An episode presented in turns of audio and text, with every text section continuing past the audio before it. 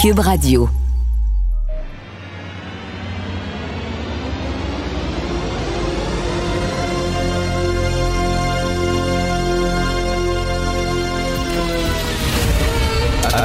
Attention, cette émission est laissée à la discrétion de l'auditeur. Les propos et les opinions peuvent choquer. Peuvent choquer. Oreilles sensibles s'abstenir. Richard Martineau. Martino. Un animateur pas comme les autres. Richard Radio. Bon mardi, merci d'écouter Cube Radio. C'est lourd ces temps-ci. L'actualité est extrêmement lourde. Tiens, on a besoin de sourire un peu. Je vais vous faire entendre, écoutez, c'est 45 secondes. C'est un numéro d'un humoriste français que je ne connais pas, Fabrice Eboué. Mais il y a un de mes amis qui m'a écrit en disant, non, non, il est très bon, il est excellent, il est très drôle. Il vient souvent, paraît-il, à Montréal euh, dans le cadre de ses tournées. Donc, Fabrice Eboué qui se moque des woke. On écoute ça. Je suis assis aux heures de pointe dans le métro. Et qu'un homme, enceint, vient me demander de lui céder ma place. Je lui dirai non, monsieur. Et il me dira, mais je suis enceint. Et je lui dirai, oui, mais je suis une vieille dame. C'est la meilleure façon de répondre aux woke, c'est de rire, de les ridiculiser. Donc, je trouvais ça très drôle. Ça fait du bien ce matin. Tiens, un qui, fait, qui me fait moins rire, ça fait longtemps qu'il me fait plus rire, lui Adil Sharkawi. Donc, euh, vous avez vu son compte Twitter, là où euh, il dit qu'il a parlé à 20 000 manifestants euh, dans les rues de Montréal et il tient littéralement un discours totalement haineux euh, envers les Juifs. C'est un discours haineux, il y a des lois contre ça. Adil Sharkawi, il aurait, hein, on l'a soupçonné d'avoir radicalisé, rappelez-vous, des étudiants de Maisonneuve, du collège Maisonneuve, qui avaient quitté le Québec pour aller faire la guerre aux côtés de l'État islamique. Sharkawi aurait été le gars qu'ils avaient radicalisé. J'ai un texte de la presse qui date du 8 mai 2013, donc il y a 10 ans. Je vais vous lire des extraits du texte de la presse, OK? Alors, euh, le 16 juillet 2002, le Service canadien du renseignement de sécurité, le CRS, a intercepté une conversation entre Abou Sfian, Abdel Razik, un Soudanais de Montréal, et un autre Montréalais propriétaire d'un restaurant, dans laquelle ce dernier relatait une conversation préoccupante avec un Adil, au cours de laquelle le Adil en question aurait évoqué une possible attaque biochimique dans le métro de Montréal. Et là, je poursuis le texte de la presse. C'était Fabrice de Pierrebourg. Malgré le fait que la teneur de la conversation ne permettait pas de confirmer définitivement l'identité du Adil en question, le SCRS était d'avis qu'il s'agissait effectivement d'Adil Sharkawi en raison des liens étroits du demandeur avec Abdelrazik et Ezine et de la prononciation particulière du prénom utilisé. Le nom de Montréal n'était pas précisé dans la conversation, mais il fait aucun doute que c'est le métro de la métropole qui était concerné, selon les sources consultées par la presse. Des agents de la Gendarmerie royale du Canada qui filaient Charkaoui l'ont surpris à plusieurs reprises en train de voler des objets et des documents dans les automobiles garés près des centres commerciaux sur la rive sud. Et le CRS dit avoir eu des motifs raisonnables de croire que les nombreux larcins et fraudes par carte de crédit commis par Adil Sharkawi avaient pour but de financer ses activités terroristes. Des transferts d'argent auraient d'ailleurs eu lieu. Le gars avait fomenté une attaque terroriste biochimique dans le métro de Montréal. Comment ça se fait ce gars-là est encore au Canada? Très simple.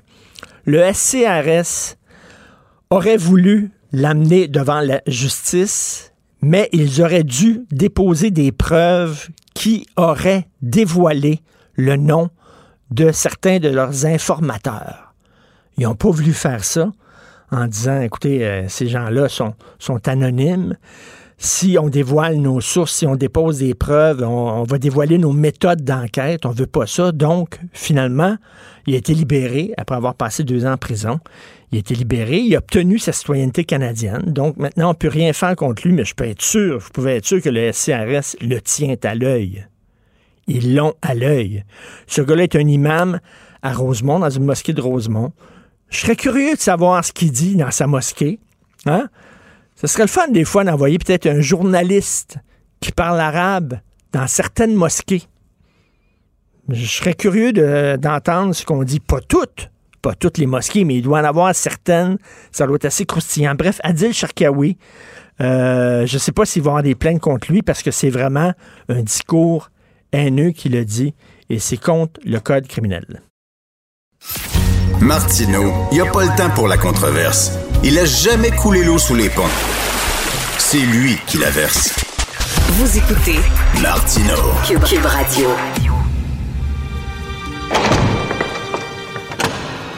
La criminalité, c'est un cycle.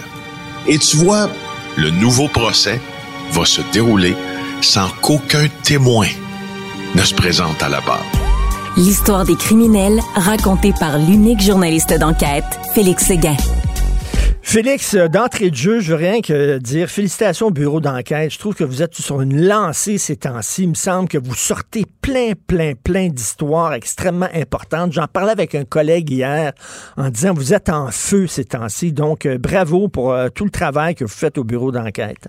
C'est vraiment Merci du compliment. Bravo à mes collègues aussi qui font, là, comme tu le dis, un travail merveilleux dans des circonstances ben, pas facile, celle que l'on a connue la semaine passée. Mais j'espère que j'espère que vous avez euh, des chaises à 1000 pièces quand même pour euh, être bien assis pour faire votre travail.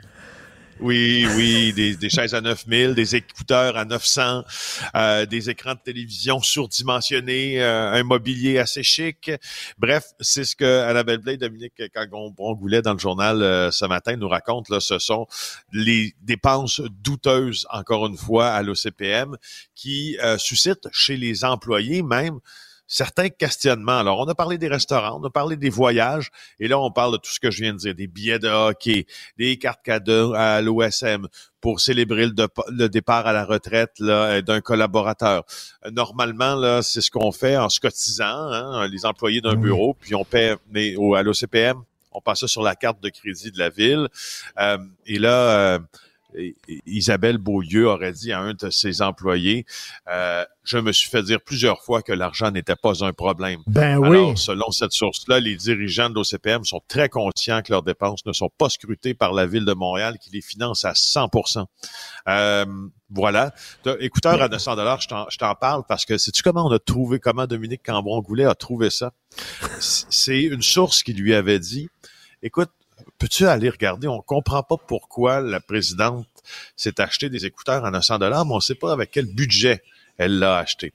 Et là, quand euh, Dominique Cambron-Gouillet a fouillé les, fouillé les registres de cartes de crédit de la ville de Montréal, il a trouvé euh, qu'il y avait une dépense au magasin Apple. D'ailleurs, on a acheté beaucoup, beaucoup euh, de, matériel informatique de cette même marque au cours euh, de la dernière année. Alors, il a trouvé qu'il y avait une dépense et quand il qui était sensiblement la même et quand il ajoute les taxes, il arrive exactement au prix de la paire d'écouteurs qui a probablement été acheté pour 895 dollars et 66 chez Apple en juillet 2022. C'est des AirPods Max, une fois taxes incluses. Euh, deux choses aussi sur l'OCPM importantes. Donc, tu as entendu euh, Dominique Olivier euh, se, se, justifier, en fait. Là, a eu le, courage de répondre euh, aux questions de Paul Larocque, entre autres, hier, qui lui a dit essentiellement, êtes-vous consciente que ça n'a pas d'allure? Il l'a dit, ça, je le cite, mon collègue Paul. Êtes-vous consciente que ça n'a pas d'allure? Et ça, il reste toujours, il semble, dans, dans l'attitude de Dominique Olivier. Si on regarde toutes les entrevues qu'elle a données dans dans tous les médias, au fond, dont celle de Paul, euh, un, un, un, bris avec la réalité, si on veut, que les autres services de la ville de Montréal vivent. Alors, euh, écoute, elle est déconnectée, mais je l'entendais ce matin à une autre chaîne euh, répondre à des questions. Et elle disait, ouais, mais vous savez, JE, là, euh, je leur ai parlé pendant trois quarts d'heure, là, puis euh, finalement, ils ont seulement retenu deux, trois citations. Puis là, ah tiens, elle tirait sur le messager, là. C'est Ouais, de la faute des journalistes, là. J'y arrivais. Alors, pour citer exactement ce que Madame Dominique Olivier a dit, disons-le, elle l'a dit à notre à notre vis-à-vis du matin à Paul Arcan. Là. Euh, et elle a dit une chose. Elle a dit, euh, elle était questionnée sur cette, la déclaration suivante en disant, quand elle me répondait, vous essayez de créer un scandale. Euh, et elle disait que cette déclaration-là est survenue après 45 minutes d'entrevue, euh, alors qu'elle était poussée dans ses derniers retranchements un peu. Là, c'est ce qu'on comprend de la philosophie. Cette question-là, je suis allé la, visionner tantôt, est survenue après 7 minutes d'entrevue. Alors, c'est pas, euh, c'est, faux. euh, ce qu'elle dit. Et évidemment, euh, ça fait longtemps ça que j'avais pas entendu tout ça. Maintenant, on crie à l'amalgame. Euh, donc, oui. donc, j'aimerais bien, euh, j'aimerais bien savoir à quel euh, amalgame là, euh, elle réfère, Madame Olivier, parce qu'elle a eu le droit de s'exprimer. Puis ces entrevues-là, ça a été longuement préparé. Si tu veux savoir, si vous voulez savoir qu'est-ce qui se passe avant une entrevue comme ça, on s'est fait convier. Dominique Cambron-Goulet, Annabelle Blais, moi-même, une heure avant le début de l'entrevue et même un peu plus euh, au bureau de la ville de Montréal. Et là, on a essayé de, comme on dit dans le milieu, de nous spinner. En disant, vous voyez, c'est pas si grave que ça. Vous voyez les retombées pour la ville. On nous citait des noms d'organismes dont on n'avait jamais entendu parler, ne serait-ce qu'une traître fois dans nos vies. Et lors de cette entrevue-là, ce que Dominique Olivier a essayé de faire, euh, c'est entre autres de nous remplir. De nous remplir. Ben oui. Tu sais, à un moment donné, dans l'entrevue, quand quelqu'un, là, quand quelqu'un te parle de, tellement de concepts qui, qui sont pas, que tu, que tu ne connais pas, on espère parfois que ça, ça te, ça te brise un peu, ça brise ta ligne d'entrevue, ça Oui, brise oui, ta ligne c'est de ça, question. ce qu'on appelle, euh, tu sais, t'enfumer. Enfumer quelqu'un, là. Ouais. Tu parles, tu ça. parles, tu parles, puis Oui. tu l'amènes, Ah, euh, tu sais, c'était- t'essaies de, le faire dévier de sa ligne de question. Et, euh, C'est ça. et et c'est ce qu'elle fait, là. Mais écoute, reste que, maudit, elle est complètement déconnectée, là. Les gens sont écœurés, là. Et regarde, elle est numéro 2 de la ville. C'est elle qui va se tourner vers les contribuables en disant, on va augmenter votre compte de taxes. Elle-même qui fait, qui autorisait des dépenses comme ça, puis qui partait sur une ballonne avec l'argent du public. Quand même, là. Ah non, mais oui. Et, et là, ça, ça- donc cette affirmation-là, euh, euh, Richard, ça présuppose une autre affirmation. Si elle est, si elle est capable de présenter un budget là, dans, dans quelques semaines, dans deux semaines, hein, c'est ça, euh, où elle va demander là une contraction énorme des finances, puis que une augmentation aussi du compte de taxes, ben, il faut peut-être qu'elle soit capable de nous dire un peu plus à quel point. Écoute, euh, à quel point elle a dépensé, mais de fournir des d'autres pièces justificatives aussi, parce que hier, là, ce qu'elle a dit à Paul Larocque, là, elle a dit, écoutez, le souper aux huîtres à 300, euh, 50 quelques dollars à Paris pour fêter euh, l'anniversaire de son collègue Guy Grenier, a dit, à bien y repenser, je ne le referai pas. Euh, D'accord. Maintenant, elle dit, savez-vous quoi? Elle dit, ça va faire plaisir de le repayer. Euh, oui, c'est parce que, écoute, c'est- comme quelqu'un, j'avais l'analogie avec mes collègues, c'est comme si tu recules un camion au dock en arrière des buffets des continents, tu décides de vider le plat de crevettes, puis pour t'excuser, tu rembourses le prix de ton entrée. Tu comprends?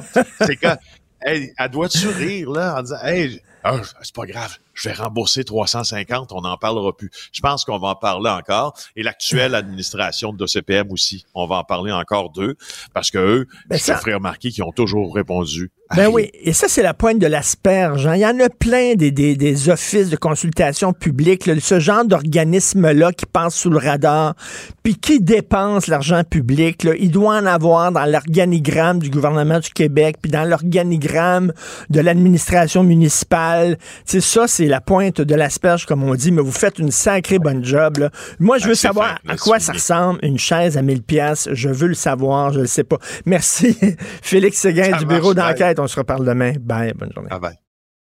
Si c'est vrai qu'on aime autant qu'on déteste, Martineau, C'est sûrement l'animateur le plus aimé au Québec. Vous écoutez Martineau. Cube Radio. Cube Radio. Cube Radio. En direct à LCN. 8h45 minutes, c'est le moment d'aller rejoindre Richard Martineau dans les studios de Cube Radio. Salut Richard. Salut Audrey. Écoute, d'autres révélations encore sur l'Office de consultation publique de Montréal. Là, ce sont des chaises à 1000 dollars qui se sont achetées, entre Mhm. autres. Et là, les gens disent c'est un scandale. Moi, je dis attention. Attention. Si c'est confortable. Ben, quand tu penses, quand tu passes tes journées à ton bureau, à essayer de trouver des façons de dépenser l'argent public, tu as besoin d'une bonne chaise. Regarde, il faut que tu appelles les restaurants à faire des réservations. Il faut que tu organises des voyages. Il faut que tu appelles des transporteurs aériens pour trouver le plus cher. Tu appelles Air Canada, ils font à 2000 pièces. Tu appelles Air Transat 2500. Ben, c'est vous que je vais choisir. Euh, il faut que tu feuillettes le catalogue de Home Depot, de Bureau en gros, puis de Roche-Beaubois à longueur de jour. Non, non, tu as besoin d'une chaise confortable pour faire ça. Donc, euh, 1000 dollars et des écouteurs aussi à 900 dollars. Je sais même pas pourquoi il avait besoin d'écouteurs à 900 dollars. Écoute, un téléviseur qui était tellement lourd et tellement gros, ils ont dû consolider le mur du bureau d'une des vrai. fonctionnaires pour pouvoir installer la télé. La télé est restée dans la boîte quelques semaines pour ça. Exactement. Écoute, aux frais de la princesse, bien sûr. Tu voulais revenir, euh, Richard, ce matin sur euh, des discours euh, haineux lors des manifestations pro-Palestine à Montréal. Oui, tout à fait. Ben, entre autres, là, on peut lire ça aujourd'hui. C'est mon collègue du Journal de Montréal, Jean-François Cloutier, là, Adil Sharkawi. Mhm. Adil Sharkawi qui a été soupçonné par le SCRS. C'est un imam très controversé, on se souvient. hein.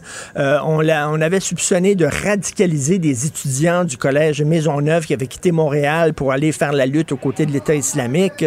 On l'avait aussi euh, soupçonné de fomenter une attaque terroriste dans le métro de Montréal. Là, il en remet. Alors, on le voit là, lors d'un discours. Il a dit euh, qu'il faut, euh, euh, il faut que Allah se charge des ennemis de Gaza. Il faut qu'il les dénombre un par un et qu'il les tue à long terme et qu'il n'exclut aucun d'eux. Ce sont vraiment, écoute là, l'article 318 et 319 du Code criminel impose des sanctions pénales à quiconque préconise intentionnellement euh, euh, le génocide ou incite à la haine dans un endroit public. Alors là, ça va euh, contre le Code criminel. Mais je voudrais te dire, Audrey, un peu partout à travers le monde, il y a des manifestations euh, à la défense de la Palestine et c'est très correct. C'est une cause très honorable. Des manifestations pour cesser le feu, aucun problème. Euh, on critique beaucoup le gouvernement israélien, tout à fait d'accord. J'aimerais que ces gens-là critiquent aussi le Hamas. Dans le National Post, Audrey, il y a une journaliste qui a vu 43 minutes d'images. Tu sais que les guerriers du Hamas avaient des, des caméras corporelles, des GoPro, lorsqu'ils massacraient la population le 7 octobre dernier. Une journaliste du National Post décrit ce qu'elle a vu. Elle a vu 43 minutes de ces images-là. Je ne peux pas décrire ce matin à la télévision ce qu'elle a vu. C'est épouvantable. On parle de parents torturés devant leurs enfants. On parle de bébés qui sont morts. On- bon. Et elle dit, elle, ce qui l'a frappé, euh, au-delà des massacres, ce qui l'a frappé, c'est, euh, elle dit, les gens, les, guerriers du Hamas riaient, étaient dans un état d'euphorie, étaient excités, étaient, ils riaient, euh, ils jouaient avec les têtes qu'ils avaient décapitées de leurs victimes et tout ça. Et elle dit, ce n'était pas des images de guerre, c'était des images de tueurs en série. Donc, tu sais, les gens là, qui critiquent euh, euh, euh, ben, le, gouvernement israélien, oui, mais pouvez-vous du même, du même mélange, du même souffle critiquer aussi le Hamas? C'est ça, on les entend pas beaucoup. Bref, moi, je trouve ça assez inquiétant, ce genre de discours-là qui est Ouais. tenu par, euh, par Adil Sharkawi, qui est récidive. hein. il n'est pas à ses premières frasques, malheureusement. Effectivement, c'est euh, à bien y penser. Euh, par ailleurs, euh, Richard, on parle beaucoup de Donald Trump. Là, il, il a témoigné hier dans un procès civil. Il y a 91 accusations dans quatre causes pénales. Il y a ce procès civil pour fraude. Malgré tout, s'il y avait des élections aujourd'hui, c'est lui qui l'emportait. Eh, c'est fou, hein, Audrey, c'est complètement fou. Alors, j'en discutais euh, hier avec euh, Luc Laliberté, le spécialiste euh, de la politique américaine. Euh, Il y a six États pivots qui sont très importants, là, qui peuvent faire balancer une élection aux États-Unis. Et selon un sondage mené par le New York Times, c'est pas n'importe quoi, là, il remporterait cinq de ces six États pivots. Donc, ça lui donnerait la victoire. Écoute, malgré toutes les accusations qui sont portées Ouais. contre lui. Il y a un de ses plus euh, fidèles alliés qui a été condamné pour sédition, c'est-à-dire trahison, lors, bien sûr, là, de ces, gens qui étaient entrés au Capitole le 6 mm-hmm. janvier 2011. Écoute, ce gars-là, il est fait en téflon. Donc, t'imagines s'il remportait les élections et s'il était là, là, il se vengerait euh, de tous ses ennemis, de tous ses adversaires. C'est assez inquiétant. C'est notre voisin d'à côté. Qu'est-ce qu'il ferait exactement? Et ça, ça démontre que les démocrates, là, ils ont un an pour arriver avec quelqu'un d'autre que Joe Biden. Mhm. Joe Biden ne fait pas le poids devant Donald Trump, euh, comme Hillary Clinton ne faisait pas le poids devant Donald Trump. Donc, il faudrait qu'il s'en débarrasse rapidement. Demander à Pépé Biden. C'est pas beaucoup un an pour préparer ta campagne, ramasser de l'argent et tout ça. Mais écoute, est-ce que tu verrais ça, toi, un deuxième mandat de Donald Trump? Et là, il voudrait finir la job qui a commencé. Qui sait ce mhm. qu'il ferait là-bas? C'est assez inquiétant. La, situation internationale ces temps-ci, quand même, elle est assez, assez angoissante. Oui, il y a plusieurs personnes qui surveillent ça, en tout cas, euh, de près, et euh, effectivement, les inquiétudes qui sont nombreuses. Merci, euh, merci Richard. Ma, chaise ne vaut pas 1000 pièces, je peux te le dire. Non, non, la mienne non plus, je te le confirme. Salut. Si l'actualité était un vase brisé, ce serait lui qui recollerait les morceaux. Martino. Le choix des connaisseurs.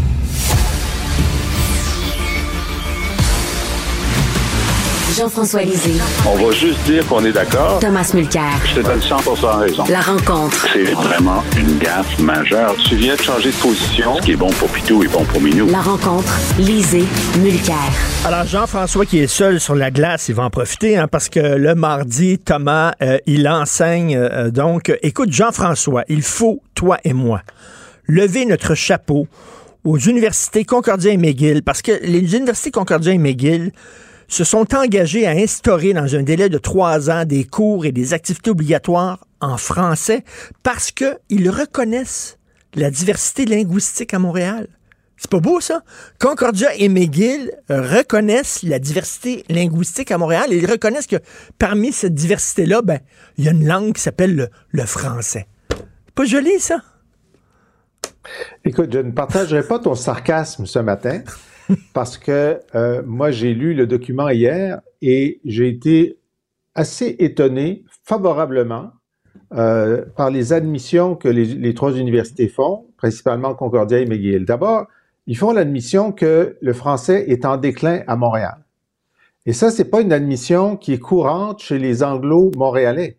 Hein, tu sais qu'il y a un grand débat, enfin un grand débat, une, grande résistance à l'idée que c'est vrai que le, le, français est en déclin à Montréal. D'ailleurs, il y a, un de nos amis qui s'appelle Tom Mulcair qui a, mis en cause cette affirmation récemment sur cette antenne. Euh, et donc, que les universités disent, oui, il y a un déclin du français à Montréal. Premièrement. Deuxièmement, qu'ils disent, euh, ça fait partie de notre responsabilité d'université anglophone d'aider euh, le français à Montréal. Ça, jamais ils ont dit une chose pareille.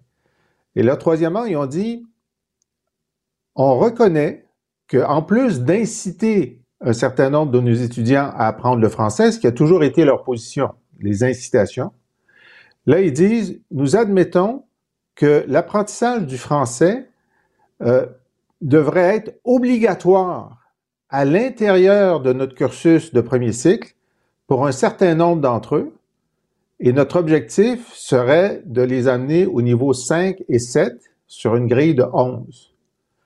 Alors moi, j'ai lu ça, j'ai dit, wow, ils ont vraiment, euh, ils ont vraiment très peur euh, de, de, la réforme des droits de scolarité qui a été introduite il y a maintenant deux ou trois semaines. Et leur réaction, c'est de dire, savez-vous, si votre objectif au gouvernement de la CAQ, c'est d'aider le français à Montréal, peut-être qu'on pourrait mieux aider le français en faisant ce qu'on propose qu'en faisant ce que vous, la CAQ, proposez. Est-ce que tu trouves que c'est une bonne idée? Tu es d'accord avec cette proposition-là? Ben, moi, je la prends comme une proposition de départ. OK? Je la prends comme une proposition de départ. Et si j'étais au gouvernement de la CAQ, je dirais intéressant. C'est pas le point d'arrivée, c'est le point de départ. Et moi, peut-être qu'à cette antenne ou ailleurs, j'ai dit, écoutez, si vous voulez réduire le nombre d'étudiants étrangers et euh, canadiens anglais à Montréal, ils n'avaient qu'à imposer l'obligation d'apprendre le français, soit avant de venir, soit pendant qu'ils sont là. Et un certain nombre d'étudiants vont dire, quoi? Je suis obligé d'apprendre le français si je viens à McGill. C'est pas ça que je voulais, donc je vais aller ailleurs. Et donc, les seuls étudiants qu'on aurait ici sont ceux qui disent, ben, pourquoi pas, ou j'aime tellement McGill que je vais me taper des cours de français. Et donc, le premier, enfin, un des objectifs qui est de réduire le nombre d'unilingues anglais à Montréal dans les universités peut être atteint par cette obligation de prendre des cours de français. Donc, tu les trouves proactifs. Euh, écoute, je vais, je vais te, je vais t'avouer quelque chose. Euh, j'ai étudié, moi, à Concordia. J'ai étudié en cinéma. Et euh, c'est le département de cinéma de Concordia est très, très, très reconnu là, en film studies. Donc, j'ai étudié dans une université anglophone à Concordia. Et je faisais mes travaux en français. Et euh, ça hmm. passait, je sais pas si c'est comme ça encore aujourd'hui, mais moi, parce que je parlais bien anglais, je comprenais l'anglais, mais j'écrivais mal en anglais. Euh, et je, j'avais, je faisais mes travaux en français et, les mhm. corrigeais, je n'avais aucun problème. Euh, donc, il y mhm. avait une certaine ouverture aux francophones.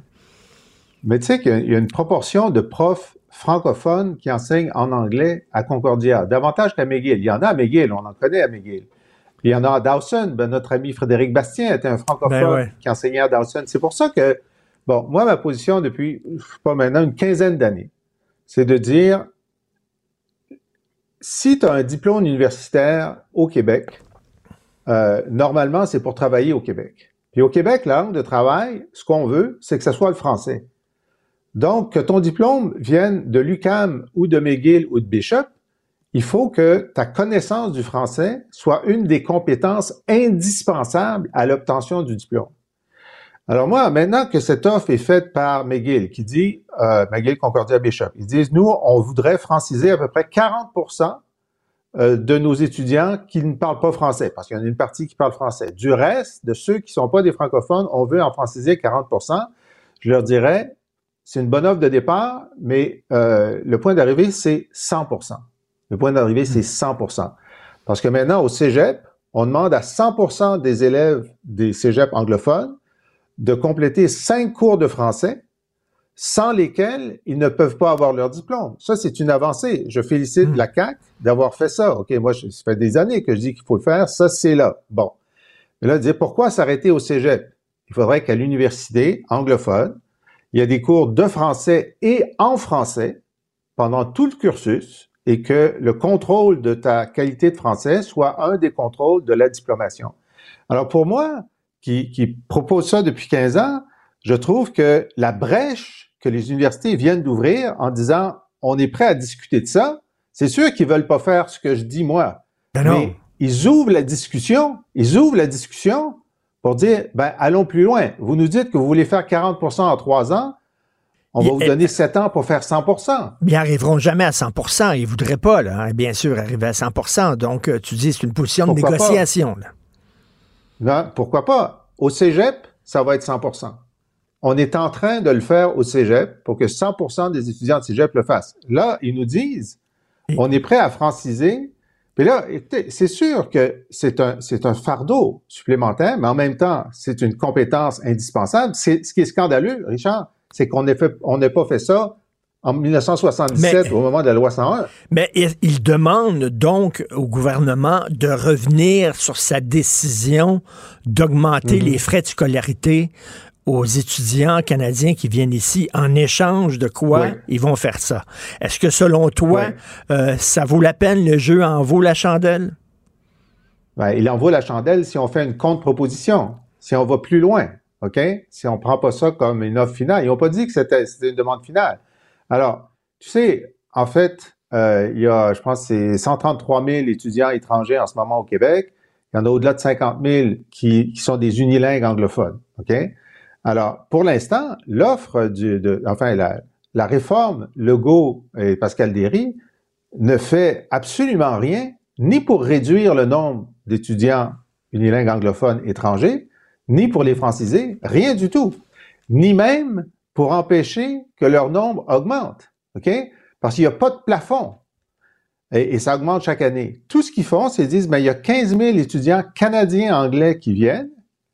On va augmenter les droits de scolarité pour une partie d'entre eux, pas tous. Enfin, on va mettre un plancher de 15 000. Ben, ceux qui payent déjà plus que 15 000 vont rester. C'est ceux qui payent moins de 15 000 qui vont dire, ben, ça coûte moins cher à l'université d'Ottawa ou de Toronto. C'est vrai en théologie, hein? c'est vrai en, en, littérature. En littérature, bon, des trucs qui coûtent pas cher, c'est pas 15 000. Mais ça veut dire que le truc de Legault, ça va réduire, je sais pas, de 5 000 le nombre d'étudiants. Mais on va avoir 5 000 étudiants étrangers de plus, unilingues anglais, qui vont venir l'an prochain. Alors, ça règle rien ce que fait Legault. Euh, ça a été reçu comment la proposition de McGill, Concordia et Bishop par le gouvernement? Ils sont en train de l'étudier. Est-ce qu'ils ont répondu? Alors, Pascal Derry a, émis, euh, on appelle ça des X, des, comment tu appelles ça? Des X? Des, des tweets. Avant, on disait des tweets. Oui, des gazouillis. on ne sait plus quoi dire. Donc, en disant que euh, il, ils restaient euh, fermes dans leur volonté d'appliquer leur réforme des droits de scolarité, puis ils allaient tenter de, trouver une solution particulière pour Bishop. Ça veut dire non, ça? Euh, écoute, autre chose, euh, j'avais Paul Saint-Pierre Plamondon hier qui revenait là sur les nouveaux seuils d'immigration qui ont été annoncés par le gouvernement Legault et disait on s'en va vers une crise sociale majeure ton confrère, ton collègue du devoir, Michel David, il dit ça. Il dit que c'est catastrophiste, c'est alarmiste, c'est de l'hyperbole. Il en met, euh, il en met un peu trop. Qu'est-ce que tu en mm. penses? Est-ce que les inquiétudes de PSPP sont réelles ou euh, ils forcent un peu la note? Là?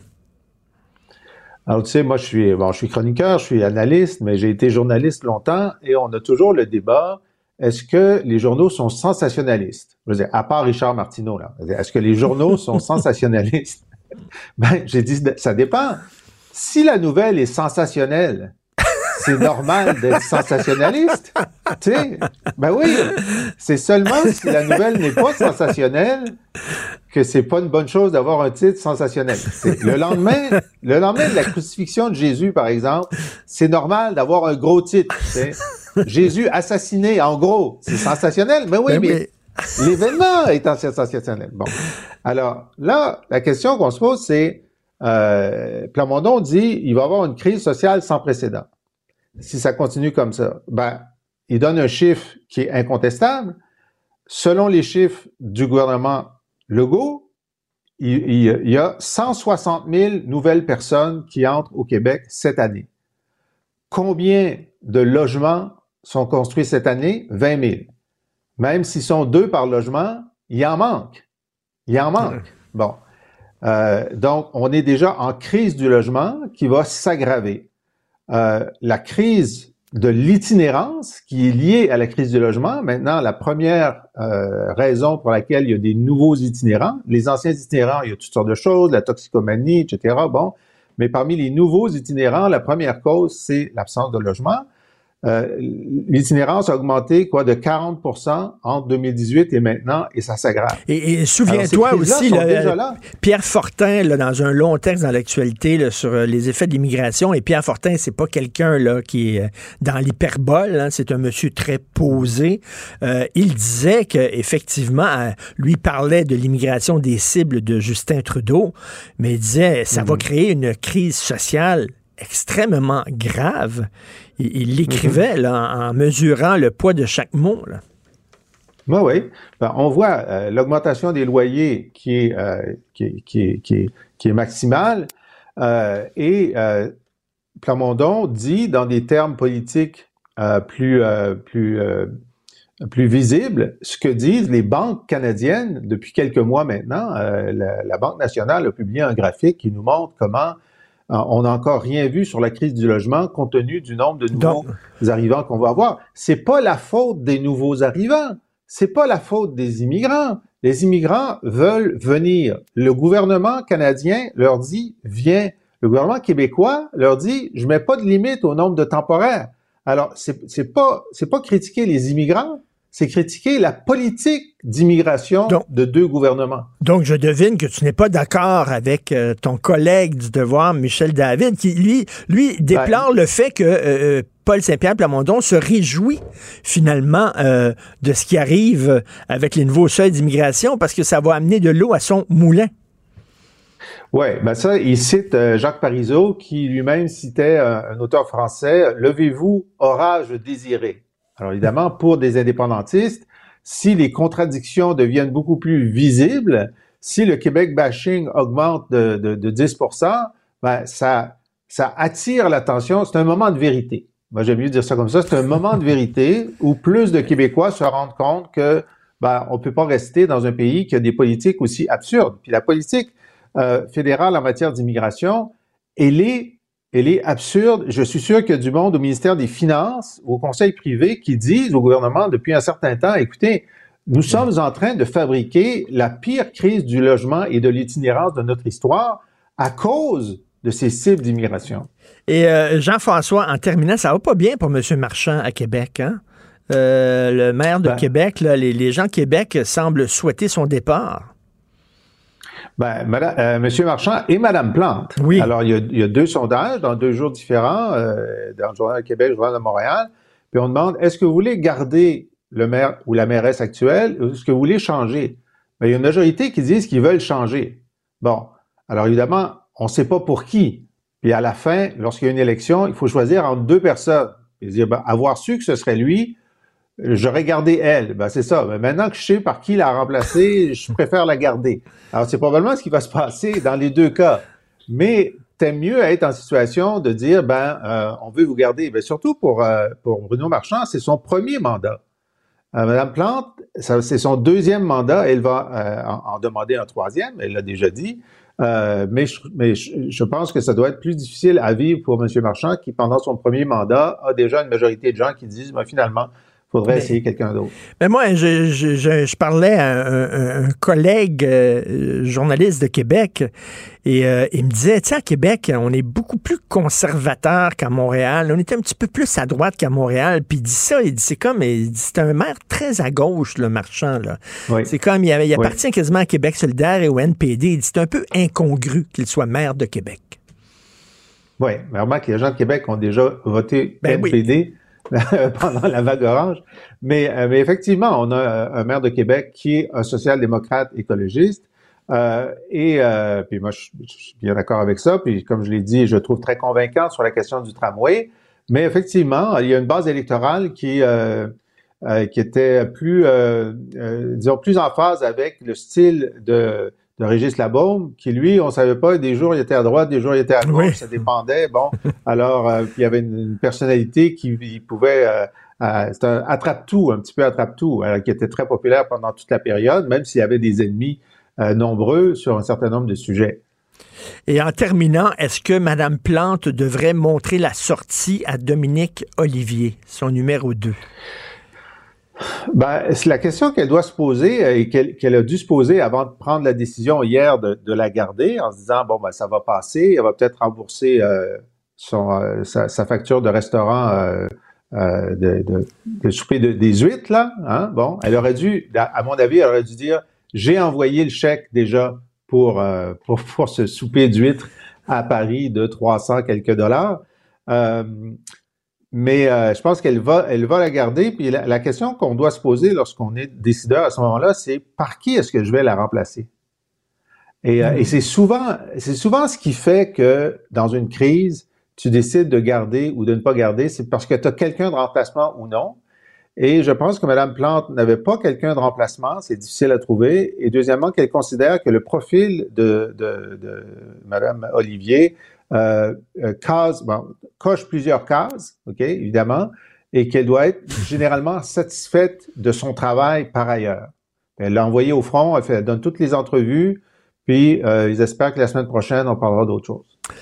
Écoute, euh, tu disais Jésus est mort, crucifié, c'est une nouvelle sensationnelle, mais, mais que, que, que dis-tu de Jésus ressuscite? Ça, ça vaut une, Ah, ben là, quand c'est même. une édition, spé- édition spéciale. Écoute, Édition ça, spéciale. ça, c'est sûr et certain. Merci, Jean-François. À demain. Merci à toi. Salut. Salut. Alors, euh, si vous voulez euh, vous faire parvenir le nouvel ouvrage de Jean-François Lisée par la bouche de mes crayons, qui est un recueil de ses meilleures chroniques dans le devoir, où vous euh, vous abonnez entre autres à son balado, excellent balado, il revient sur les grandes dates de l'histoire du Québec. Allez sur la boîte alizé.com. Joignez-vous à la discussion. Appelez ou textez le 187 Cube Radio 1877 827 2346.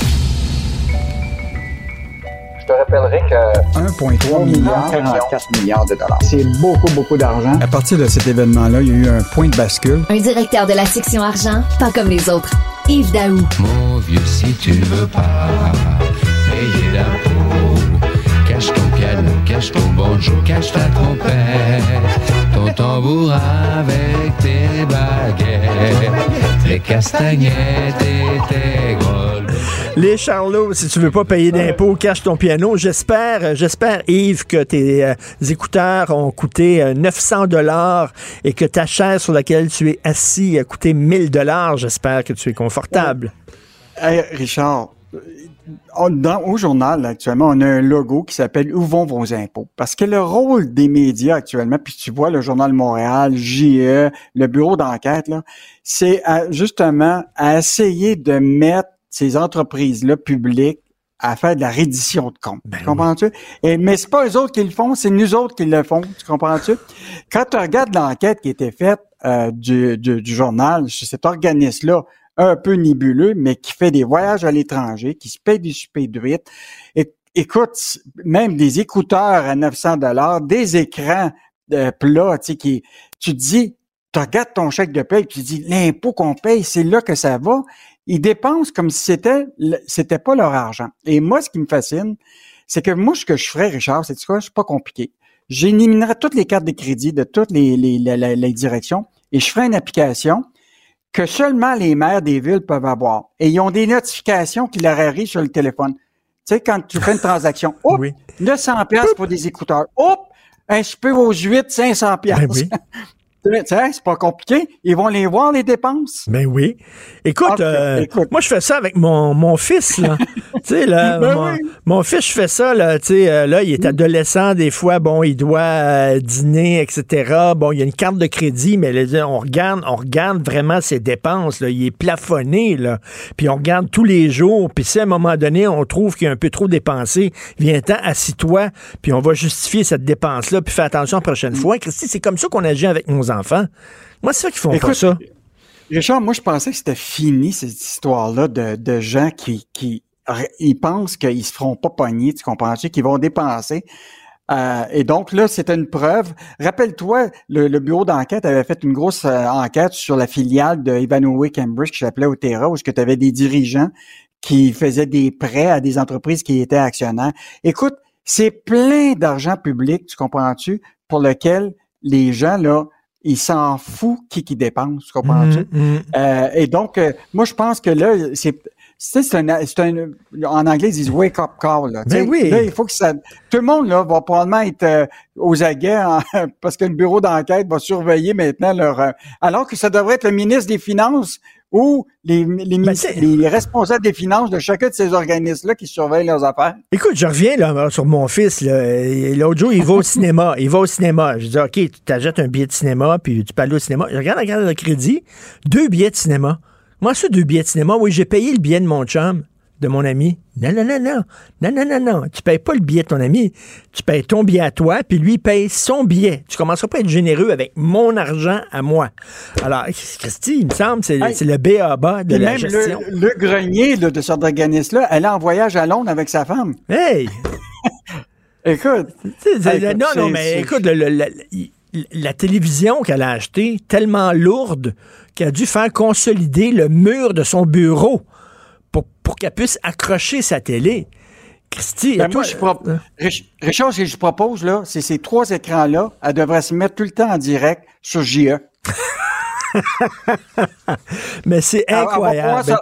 Elle va pouvoir se voir elle-même à être appelé à parler. Mais on s'entend, là, on s'entend, ça, c'est la pointe de l'asperge, comme on dit, parce que, tu sais, euh, souviens-toi aussi, c'est quoi, le secrétariat international de la francophonie, les commissions scolaires aussi partaient régulièrement sur une ballonne, euh, euh, la SAQ, on se donne des bonnies quand on juge qu'on a fait des bonnes ventes et tout ça. Tu sais, il y en a plein d'organismes comme ça qui dépensent sans compter sur notre carte de crédit à nous.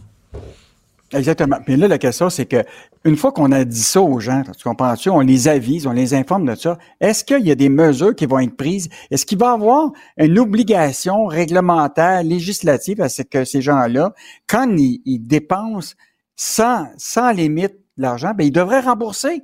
Ben oui. Ben oui, il me semble, c'est en moins des choses. Si tu as fait un voyage avec ta femme à Londres, puis tu t'es payé des huit, ben, euh, demande des redditions de compte, puis tu dis rembourse le 700 pièces. Écoute, c'est quand même ben, hallucinant. En tout cas, moi, un matin, je suis complètement découragé, mais en tout cas. Non, non, mais tu sais, on, on travaille fort. Les gens travaillent très fort et envoient une bonne partie de leur salaire au gouvernement. Ils peuvent-tu gérer de façon responsable notre argent qu'on a gagné à la sueur de notre front? Il me semble que c'est la moindre des choses. Puis les gens devraient être choqués de ça. Vraiment. Ah, écoute, euh, ce matin, moi, ça fait longtemps que je n'ai pas été choqué, mais celle-là dépasse les, oh, oui, Complètement. Système Phoenix, euh, ça fait combien de temps ça fonctionne pas, ça? Ça fait combien de temps? Ben, écoute, ça fait, c'était le septième anniversaire il y a euh, en 2023. On a mis des milliards là-dedans, Richard. Ça a été créé par IBM à l'époque avec de Harper. Mais ben, encore aujourd'hui, là, écoute, tu sais, on parle d'impôts, là. Imagine-toi tous les milliards et les millions qu'on a mis dans un système qui fonctionne toujours pas. Là, tu as le cas, ben, c'est plein, là. Lui, là, il a travaillé pendant 35 ans au fédéral, puis il doit 118 000 tu comprends-tu? Puis il l'a toujours pas. Puis oublie pas que ce système-là, ce qu'il faisait, c'est qu'il y a des gens qui ont le droit de l'argent puis sont pas payés. Puis dans bien des cas, il y a des fonctionnaires qui ont eu plus d'argent puis le gouvernement essaie de les récupérer, mais là, ils ont ce qu'on appelle un délai de prescription. Ils ont six ans, le fédéral, pour récupérer l'argent qu'ils auraient trop payé à certains fonctionnaires à cause des failles du système. Après six ans, là, ben, ils pourront pas récupérer. Mais là, ça fait sept ans déjà que le système marche pas. Donc, euh, écoute, c'est, c'est incroyable. Puis, tu sais, là, on parle de l'impôt au Québec, tu sais, puis on surveille où vont nos impôts. Imagine-toi, il y a presque très peu de surveillance qui est faite au fédéral. Je suis certain qu'il doit avoir des dépenses inimaginables, mais ça, c'est le cas du système Phoenix, là, écoute, qui ne marche pas. Puis là, on, le, probablement qu'on a payé des fonctionnaires qui ne devaient pas être payés, OK? Puis il y en a d'autres, mais du monde qui, aujourd'hui, sont obligés d'emprunter, tu comprends-tu, pour être capable de, de, payer leur, leur, leur, vie quotidienne. Et, comme dit M. Gaëtan Thibault, comme il dit, quand tu dois 5 piastres au gouvernement, Christy, c'est juste qu'ils n'envoient pas des goons aller chercher leur argent, mais quand eux autres te doivent 118 000 ah ben là, le cours après court après eux autres, le soudainement, là, ils, te font, euh, ils te font traîner. Et en terminant, jour J pour le ministre des Finances du Québec, est-ce qu'on va avoir des baisses d'impôts? Ben, moi, je pense qu'on n'aura pas, Richard, parce que là, les perspectives économiques, là, euh, là, tu te rappelles que récemment, le ministre des Finances avait dit, lorsqu'on regarde l'ensemble des données économiques, ça va être positif, donc il n'y aura pas de récession au Québec présentement. Ça, il a dit ça il y a quelques semaines. Mais là, les, les voyages sont au rouge partout. Écoute, Actuellement, il avait dit dans ses prévisions économiques que le Québec aurait 1,4 de, de son PIB de croissance en 2024. Mais là, tous les économistes, là, Desjardins, la Banque nationale, tout le monde que Éric Girard probablement euh, euh, discute puis leur demande leur avis. Écoute, au Québec, là, on prévoit 0,3 en 2023, puis de croissance en 2024, là, c'est un gros 0% Ça veut dire, on dit là, qu'il va y avoir beaucoup moins d'entrées d'argent au gouvernement, donc moins de revenus. Il a déjà dit là mm. qu'on va peut-être avoir un milliard de moins de, de, revenus parce que les sociétés d'État, euh, Hydro-Québec, moins de dividendes, l'Auto-Québec, moins de dividendes, euh, paquet de dépenses additionnelles, mais des revenus en moindre. Là. Et ça, ça veut dire que là, il s'en vient la négociation ben avec le ben euh, commun Écoute, là, ça va être. Aujourd'hui, là, on va vraiment apprendre là, c'est quoi l'état vraiment des finances publiques au Québec. Et là, moi, je suis certain là, que le ministre Éric Girard doit se poser toutes sortes de questions parce que peut-être qu'il n'y aura pas de chèque finalement aux gens qui en ont besoin. Euh, Et- Toutes les dépenses qu'ils avaient prévues, là, ils vont avoir le pied sur le frein, je le dis. Là. Et, et Ça- comme, le euh, comme Michel Gérard l'écrivait récemment, c'est correct, là, les demandes des, des employés de l'État, des professeurs, des travailleurs de la santé, euh, Mm. on s'entend que, bon, euh, on, on est avec eux autres, mais en même temps, hein, il faut pas...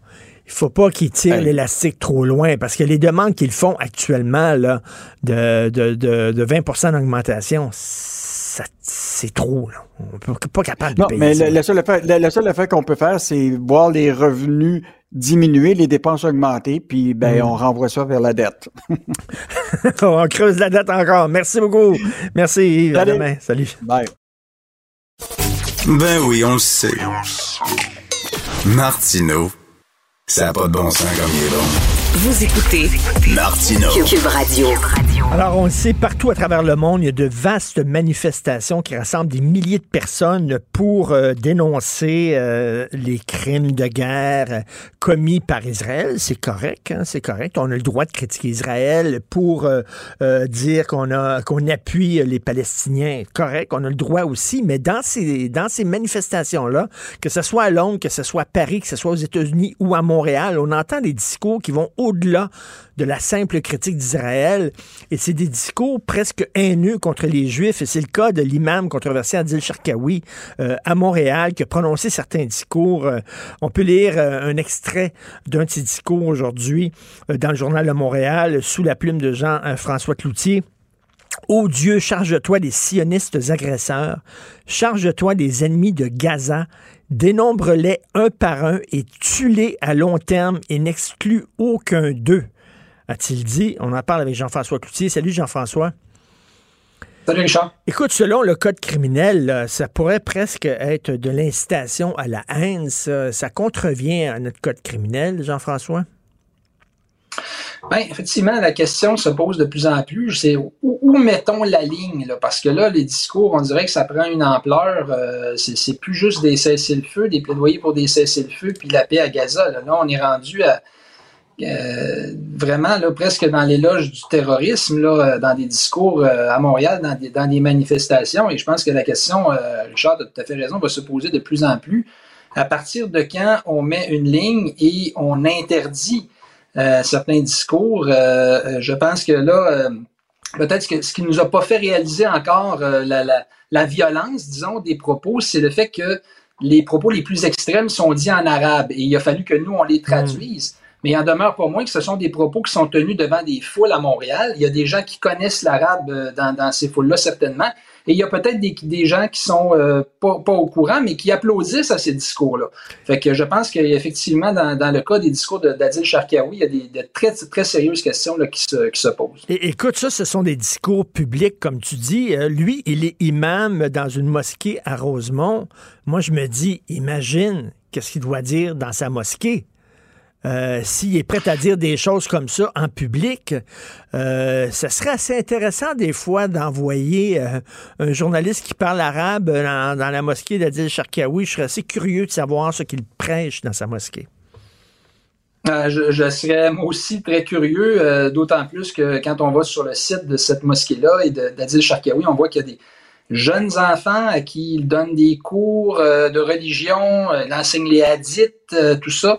Euh, et tout ça se fait un peu, euh, c'est ça, il y, a, il y a comme aussi un genre de double discours, on dirait, entre ce qui, est dit en français, ce qui est dit pour le public, euh, euh, disons, québécois, et euh, ce qui est dit peut-être à un public plus initié. On dirait qu'on joue toujours un peu sur la ligne et, et, et- et je pense que je pense qu'effectivement, il faut, faut se demander. euh, moi, je, je, re- je relate un peu le passé de Sharkawi dans l'article. On fait référence au fait qu'il y a des, certains de ses étudiants euh, qui sont partis combattre pour l'État islamique, vraisemblablement euh, en 2014-2015. Ben, c'est ça, hein, on, on soupçonnait, on, le- on le soupçonnait d'avoir radicalisé des étudiants du Collège Maisonneuve, on se souvient, puis qui avaient quitté le Québec pour aller combattre aux côtés de l'État islamique. là.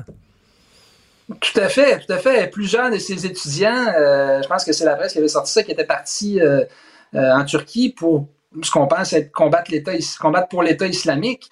Et lui s'était défendu en disant qu'il faisait de la déradicalisation. Mais quand tu regardes toutes ses prises de position, écoute, pas plus tard qu'en 2021 encore, il faisait l'éloge de- des talibans en Afghanistan en disant que c'était la libération, le fait que les talibans reprennent le pouvoir.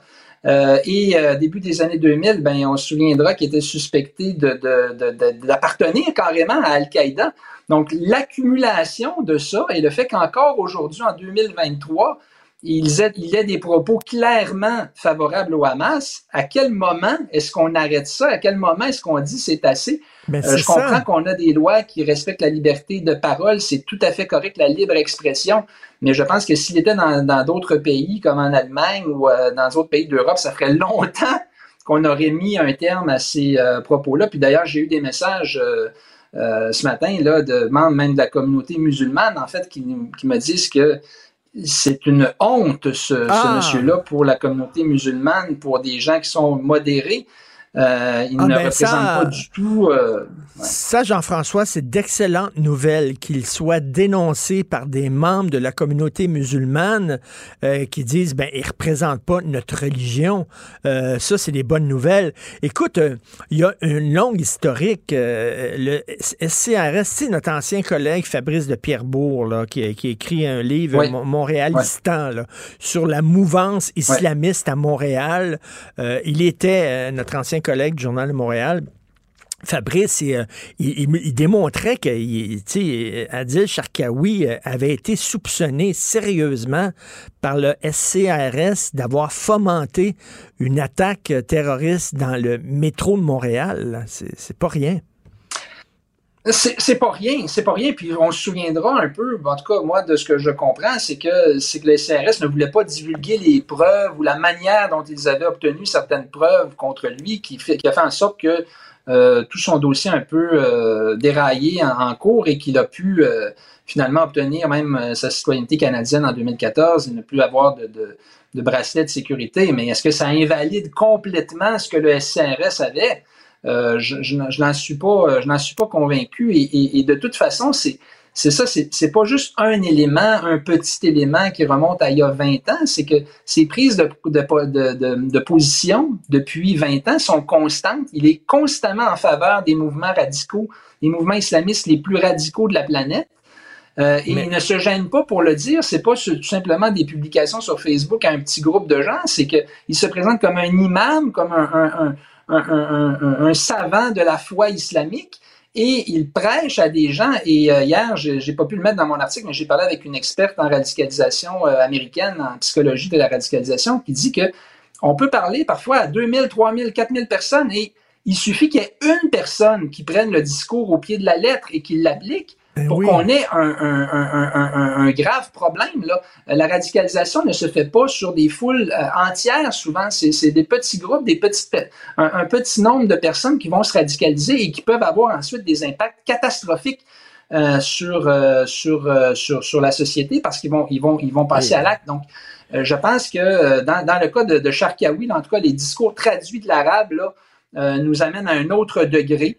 Euh, et, euh, et, et- et également son compte X, là, euh, où, euh, écoutez, allez voir ce qu'il ce écrit le 7 et le 8 octobre, là, au moment où euh, il y avait des attaques terroristes horribles en Israël. Il n'y avait pas encore même de riposte d'Israël contre Gaza, donc on peut pas se draper derrière l'idée que euh, c'est les attaques contre Gaza qui sont le, le problème. Là. Et il se réjouit ouvertement de ça en disant euh, on est dans les frontières de 1948, euh, les colons fuient et, et on voit une image même de festivaliers. Ça, ça a l'air d'être les festivaliers du fameux festival Nova, là, ceux qui ont été massacrés, euh, qui fuient dans le désert pour se sauver des terroristes. Et lui applaudit à ça. Euh, donc euh, là, je pense qu'on est, euh, on est vraiment dans, on est, dans on est- chose. on est Et- au-delà et- de, de la simple critique du gouvernement israélien. Et, et écoute, Jean- fait. tu le disais, tu le disais, le SCRS, ils avaient des preuves, semble-t-il, assez sérieuses, mais qui n'ont pas déposé parce qu'ils ne voulaient pas dévoiler leur méthode d'enquête, puis ils ne voulaient pas non plus dévoiler l'identité de certains informateurs, donc ils ont décidé de laisser tomber. Mais j'imagine, Jean-François, qu'ils doivent le tenir à l'œil. Ils doivent quand même le surveiller, le SCRS, quand même, là, Sharkawi.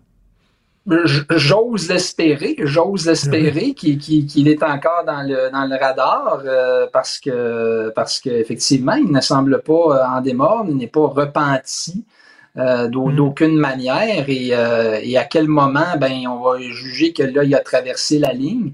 Euh, Peut-être que le CNRS est un peu échaudé de ce qui s'est passé euh, des premières fois, donc peut-être qu'ils sont plus prudents, mais je pense qu'à un moment donné, il va quand même falloir euh, peut-être euh, mettre, mettre les ressources et, et, essayer de faire quelque chose parce que parce que tu sais, il faut pas attendre le moment où ça devient, euh, tu sais, qu'il va y avoir quelqu'un qui va prendre les, pour les propos de Charkaoui à la lettre et qui Ben, va les ben, appliquer pour qu'on réagisse. J'espère que non, en tout cas. Et Jean-François, on se demande, il y en a combien d'Adil sais, Il y a combien de gens? Là, euh, toi, tu sais, euh, vous avez pris quelqu'un qui connaît, qui connaît l'arabe puis qui a pu bon comprendre ce qu'il disait, mais il y en a peut-être d'autres aussi à Montréal dans cette mouvance-là. On le dit, on le dit, c'est pas vrai que toutes les mosquées sont des centres de radicalisation, c'est faux, puis c'est pas vrai que tous les musulmans sont euh, aussi radicaux qu'Adil Sharkawi. La preuve, tu le dis, il y a des gens qui disent ils nous représentent pas, mais justement, il faut dénoncer ces gens-là parce que là, je pense que là, c'est vraiment comme un discours haineux.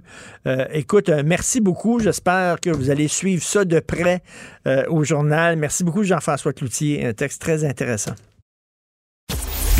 Si c'est vrai qu'on aime autant qu'on déteste, Martineau, C'est sûrement l'animateur le plus aimé au Québec. Vous écoutez Martineau. Cube Radio. Alors, Marc Boris Saint-Maurice, on l'avait reçu il y a quelques mois de ça, au lendemain de l'assassinat épouvantable d'une travailleuse du sexe sur euh, la rue Fairmount. Il était venu nous en parler. Et là, ben, Marc Boris Saint-Maurice, euh, finalement, euh, a posé, il a, euh, il a installé une plaque commémorative devant le fameux Fairmount Bagel, euh, rendant hommage euh, aux travailleuses du sexe assassinées, en mémoire finalement à ces travailleuses du sexe assassinées. Euh, Marc Boris Saint-Maurice, bonjour. Bonjour. Il y en a quoi? Il y en aurait à peu près sept par année au Canada de travailleuses du sexe qui sont tuées? Oui, le, le travail du sexe, c'est la profession qui a le plus haut taux de mortalité par homicide euh, au Canada, une moyenne de 7 points quelques par année, là, selon les chiffres. Puis pour donner une idée, euh, être policier, qui est aussi très dangereux, on a un taux de mortalité moyen d'à peu près deux homicides par année. Donc, il y a 3,5 fois plus de chances d'être tué par meurtre en étant travailleuse du sexe qu'en étant policier. Et tu le sais, il y a des gens qui disent, ben, ils l'ont cherché. Ben, c'est pas vrai, ça.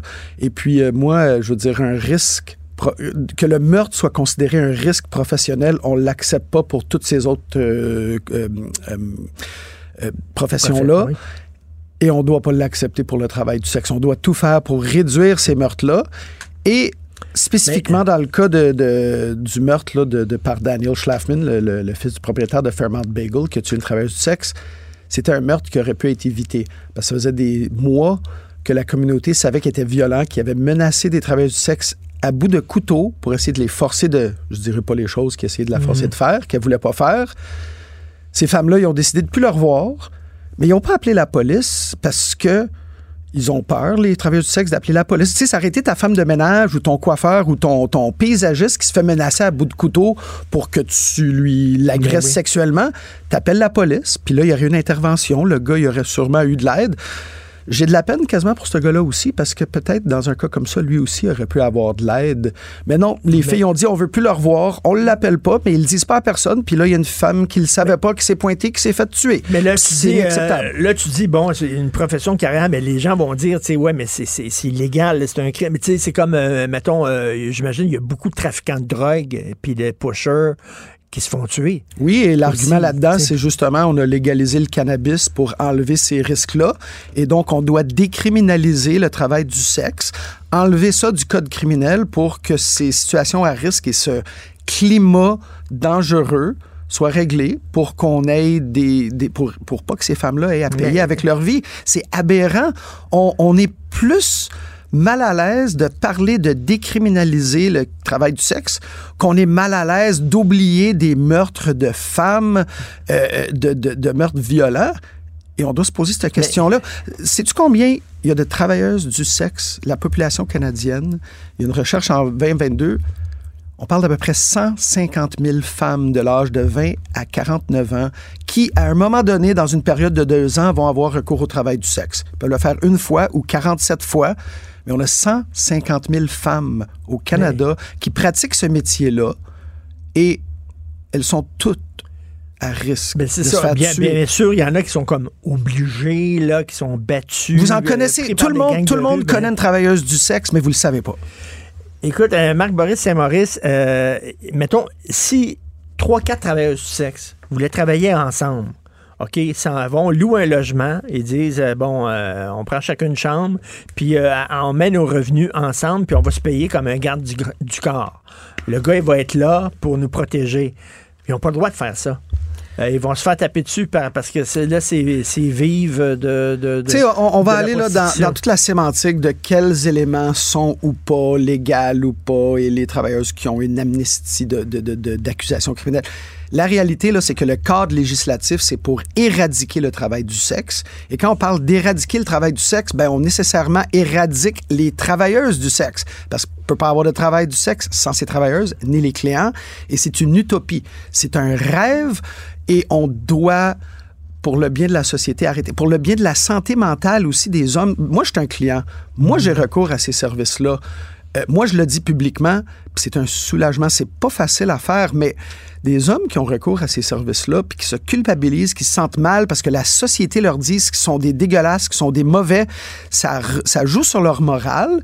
Puis là, ils pètent une coche. Si on pouvait au moins sortir, dire oui, j'ai recours à ces services-là et, en parler de nos sentiments, comment on gère ça, je pense qu'il y aurait moins de violence dans le monde en général.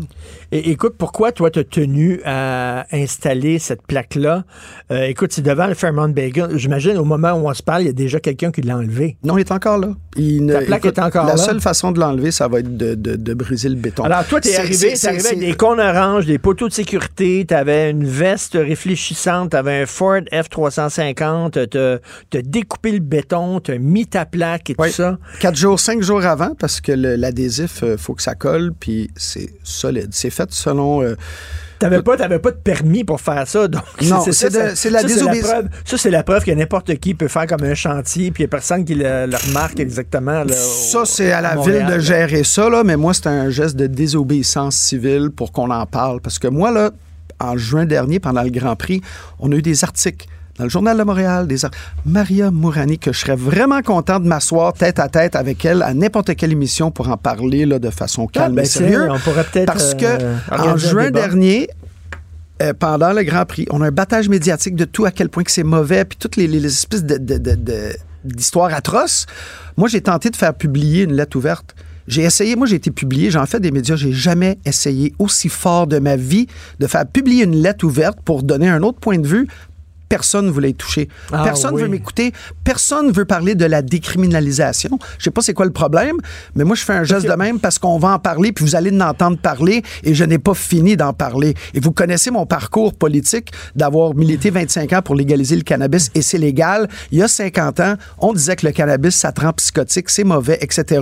Là, on sait que c'est pas vrai, et ça va être la même pour le travail du sexe. Il y a deux mythes. Euh, toutes les filles qui euh, sont travailleuses du sexe le font toutes à leur corps défendant puis sont obligées. Totalement faux. Il y a des filles qui le font de façon volontaire. 95% la majorité. Et l'autre mythe, c'est que les, les clients sont méchants.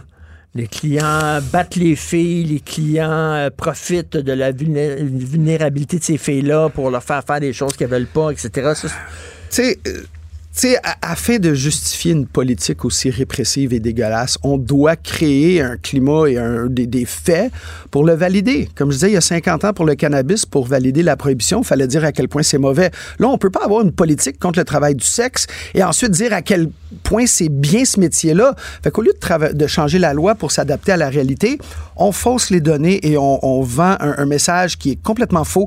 Les chiffres là, dans le Journal de Montréal, le juin dernier, là, le, entrée de l'âge d'entrée 14-15 ans de moyenne, là, c'est faux. C'est scientifiquement réfuté.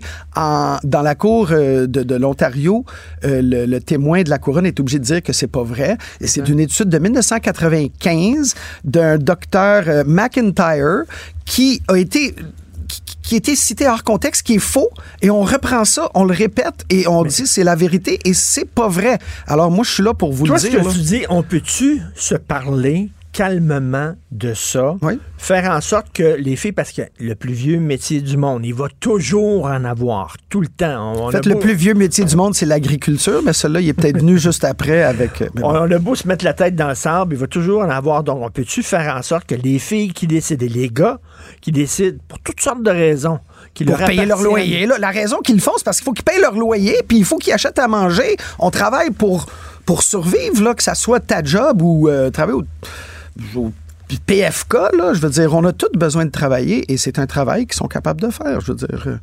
Et ce que tu dis, est-ce qu'on peut le faire en sorte que ces filles-là ou ces gars-là le fassent dans un milieu sécuritaire? On n'accepterait pas sept meurtres sur un chantier de construction par année. On n'accepterait pas sept meurtres de journalistes. On n'accepte pas un meurtre de journaliste. Hey, ça n'a pas de maudit bon sens. Mais ça a l'air qu'on est super à l'aise avec 7 points quelques meurtres par année de travailleuses du sexe. Euh, Puis c'est des... C'est des femmes, c'est des, c'est des femmes que j'aime, que je connais, c'est des amis à moi. C'est des Mhm. relations que j'entretiens, des relations d'affection et d'amour. Et j'ai eu le cœur brisé, j'ai brisé des cœurs, j'ai, j'ai, j'ai un, un lien puissant. Et ces femmes-là, là, ils méritent pas ça. Puis de penser Et- que n'importe quel de ces amis-là à moi pour être tué, là, ça me dégoûte puis ça Écoute, pour ceux qui nous regardent sur vidéo, peux-tu montrer ta plaque euh, à la caméra qui est là? Donc, on va la voir. C'est écrit en mémoire des travailleuses du sexe assassinées euh, et en anglais, Memory of Murdered Sex Workers. Euh, Écoute, donc, tu l'as installé. Oui. Est-ce que ça a été fait dans d'autres villes? Est-ce qu'il y a un monument qui existe au Canada en mémoire À, de ces filles? à Amsterdam, au Ou de Kerksplein, qui est là où a le quartier rouge, il y a une statue qui est Respect Sex Workers All Over the World, mais c'est pas spécifiquement par rapport à celles qui ont été assassinées. À Vancouver, il y a un mémorial qui, qui parle qu'il y avait une population de travailleurs du sexe, mais qui était déplacée, qui était faite par la ville, mais il n'y a rien qui spécifie euh, par rapport au meurtre de ces femmes-là. Il y a une cohérence, par exemple, dans, dans, dans- dans ton cheminement. Toi, tu, tu luttais pour la décriminalisation, légalisation des drogues. Et là, c'est ça. Des drogues, il va tout le temps en avoir. Fait que qu'est-ce que vous préférez? Que les gens en consomment de façon cachée, puis tout ça, de la consomment de la mauvaise drogue, mettent leur euh, santé en danger, ou qu'on le fasse de façon sécuritaire? Même chose avec le... le- le- Toi, tu dis, arrête- arrêtons les. C'est la, ré- tabous. c'est la réduction des méfaits, donc d'enlever les effets négatifs et les tabous aussi. Je veux dire, si vous n'êtes pas à l'aise avec des gens qui font ça, faites-les pas. Mais laissez-nous donc vivre. On dérange qui? La personne dans leur salon, là, qui boivent leur café, qui écoute l'émission, là, ça vous affecte comment de savoir que moi, je donne 200 pièces à une femme un vendredi soir parce que j'ai le goût de passer un... En fait, je l'aime bien, ça me fait tellement plaisir. Je préfère faire donner ça que, que- d'aller au resto. Euh, Puis tu vois, tu sais, mon grand-père, quand j'avais 8-9 ans, il me donnait une carte à, Noël avec 100, 200 pièces. Ça rendait pas ma relation cheap avec lui. Au contraire, j'étais comme, waouh, quel geste d'amour. Fait que moi, quand je donne cet argent-là à ces femmes-là, c'est un signe d'amour. C'est, c'est, et, c'est reçu comme ça. Mais c'est pas tous les clients qui sont comme toi. On a- Il y en a quand même pas mal, mais je pense qu'il devrait en avoir plus. Puis peut-être qu'en en parlant de mon expérience, ça va donner un exemple. Puis messieurs, euh, forcez-vous. C'est pas parce que vous payez une femme que vous n'avez pas besoin d'essayer de la séduire un peu. Vous allez avoir un vraiment meilleur service. Ça, je peux vous le dire d'expérience. Un certain courage là, de, Merci. de- de faire ça. Les gars admettent même pas qu'ils vont dans des bars de danseuses. Ouais, Ils ont, mais- ils ont peur de le dire. Ils ont peur de dire qu'ils regardent la porno chez eux. Alors, écoute, de là à dire que tu vas voir des prostituées, il y a très peu de gars qui sont prêts à faire ça. Ben, let's go. J'espère qu'on va en parler plus. Puis moi, vous avez pas entendu. Vous avez pas fini d'en entendre parler de ma voix, là. Marc Boris Saint-Maurice, euh, merci. On va aller voir ta plaque. C'est devant euh, le Fairmont Bagel. Écoute, euh, ils doivent pas être contents, le Fairmont Bagel. Moi, j'ai, aucune nouvelle. Je sais pas ce qu'ils pensent. moi, je suis pas là pour. Moi, c'est pour cette femme-là et pour les travailleurs du sexe que je milite. Là. Lui, il peut bien faire sa job. Mais il y a une chose, par contre. Il y a un texte mémorial en ligne. Quand tu googles Daniel Schlafman, tu vois son texte mémorial qui dit à quel point il est gentil, qui est là pour aider. Tu peux faire un don en son nom au Jewish General Hospital to the Daniel Schlafman Memorial Fund. Tu peux payer pour planter un arbre au nom de Daniel Schlafman en ce moment en ligne depuis deux ans. Et ça, c'est la famille qui est responsable. Et ça, ils ont besoin de l'enlever. Fait que c'est lui, qui a tué la fille. c'est, ben, c'est Daniel, c'est lui, c'est le fils du, du propriétaire de. Fairmount. Et en ce moment, depuis deux ans, il y a ces mémorials-là qui existent Hmm. quand tu googles son nom. Comme si lui, euh, ça- on veut réécrire l'histoire. Puis ça, là, c'est une de mes revendications. Ça, ça doit être enlevé. Et ça, c'est pas Daniel de, de, de, de l'autre bout du monde, là, de, de, de From the Beyond the Grave. C'est pas lui qui a fait ça. C'est la famille qui l'a fait et c'est seulement la famille Hmm. qui peut l'enlever. Et googlez son nom et voyez, c'est dégueulasse. Et pour la famille de cette femme qui est morte, là, qui ont besoin de voir sa belle face qui sourit, puis qui est en train de dire à quel point il est compatissant et Daniel was a shining star, the world is dimmer without him. Non, ça doit être enlevé immédiatement et c'est à la famille Schlafman de le faire et c'est une honte. Le message est passé. Marc Merci. Boris Saint-Maurice, merci beaucoup. Martino. Le parrain de l'actualité.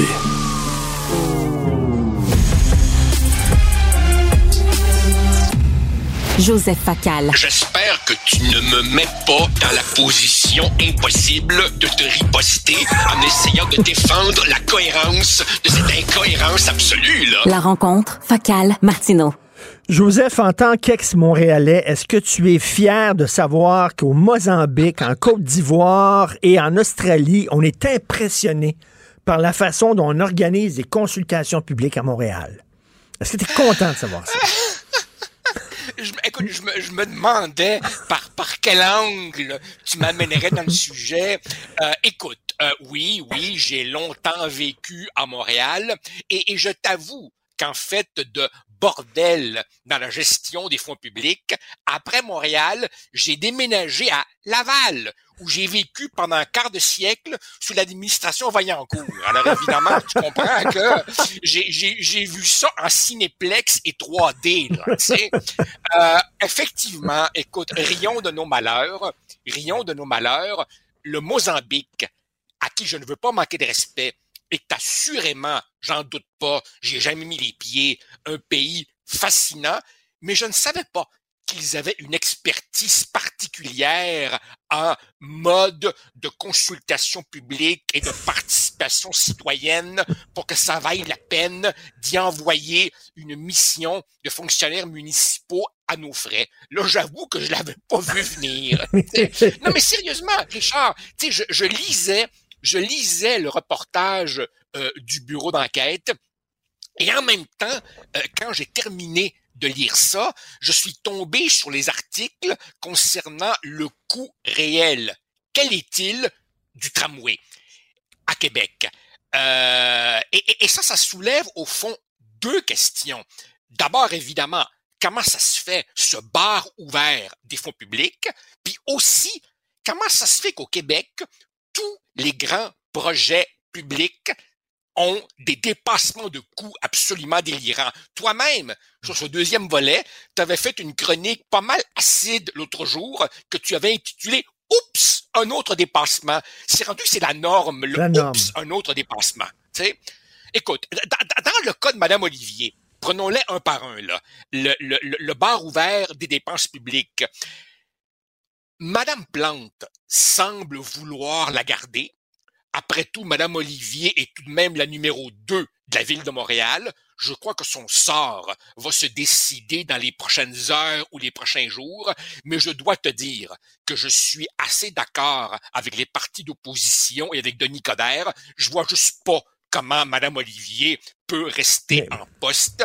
Et, et bien entendu, ma crainte, tu vois, ce serait qu'on sacrifie celle qui lui a succédé, Madame Beaulieu, pour protéger Madame Olivier. Non, non, on voit que sous le règne de l'une et sous le règne de l'autre, c'était pareil. Des écouteurs à 900 pièces, franchement. Là. Joseph, Joseph, je suis travailleur autonome depuis tout le temps, depuis que je gagne ma vie. depuis l'âge de 18 ans, je suis travailleur autonome.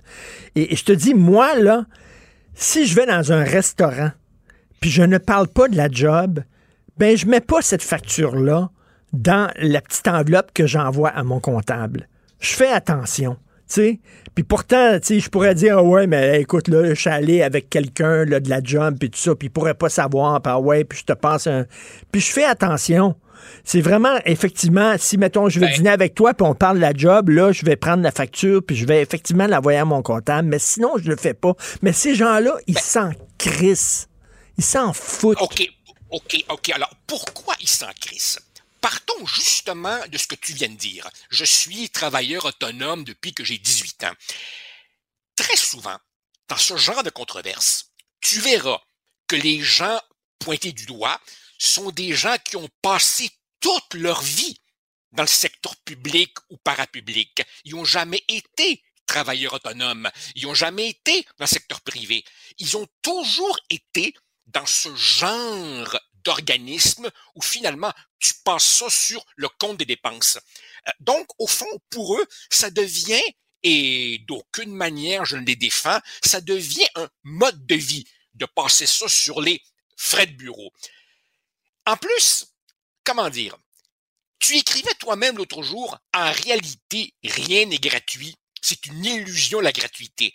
Au fond, ces gens-là vivent sous la même illusion que beaucoup de nos concitoyens qui pensent que l'hôpital, c'est gratis parce qu'on leur présente pas la facture. En fait, effectivement, quand tu payes pas toi-même pour ton repas, puis que t'envoies ça à l'administration, tu finis par t'imbiber de cette illusion de la, de, la, de la gratuité. Et il y a aussi évidemment le fait que quand tu étais travailleur autonome ou si tu diriges une entreprise privée, il y a quelque chose qui s'appelle la faillite. Dans le secteur public, tu peux pas faire faillite.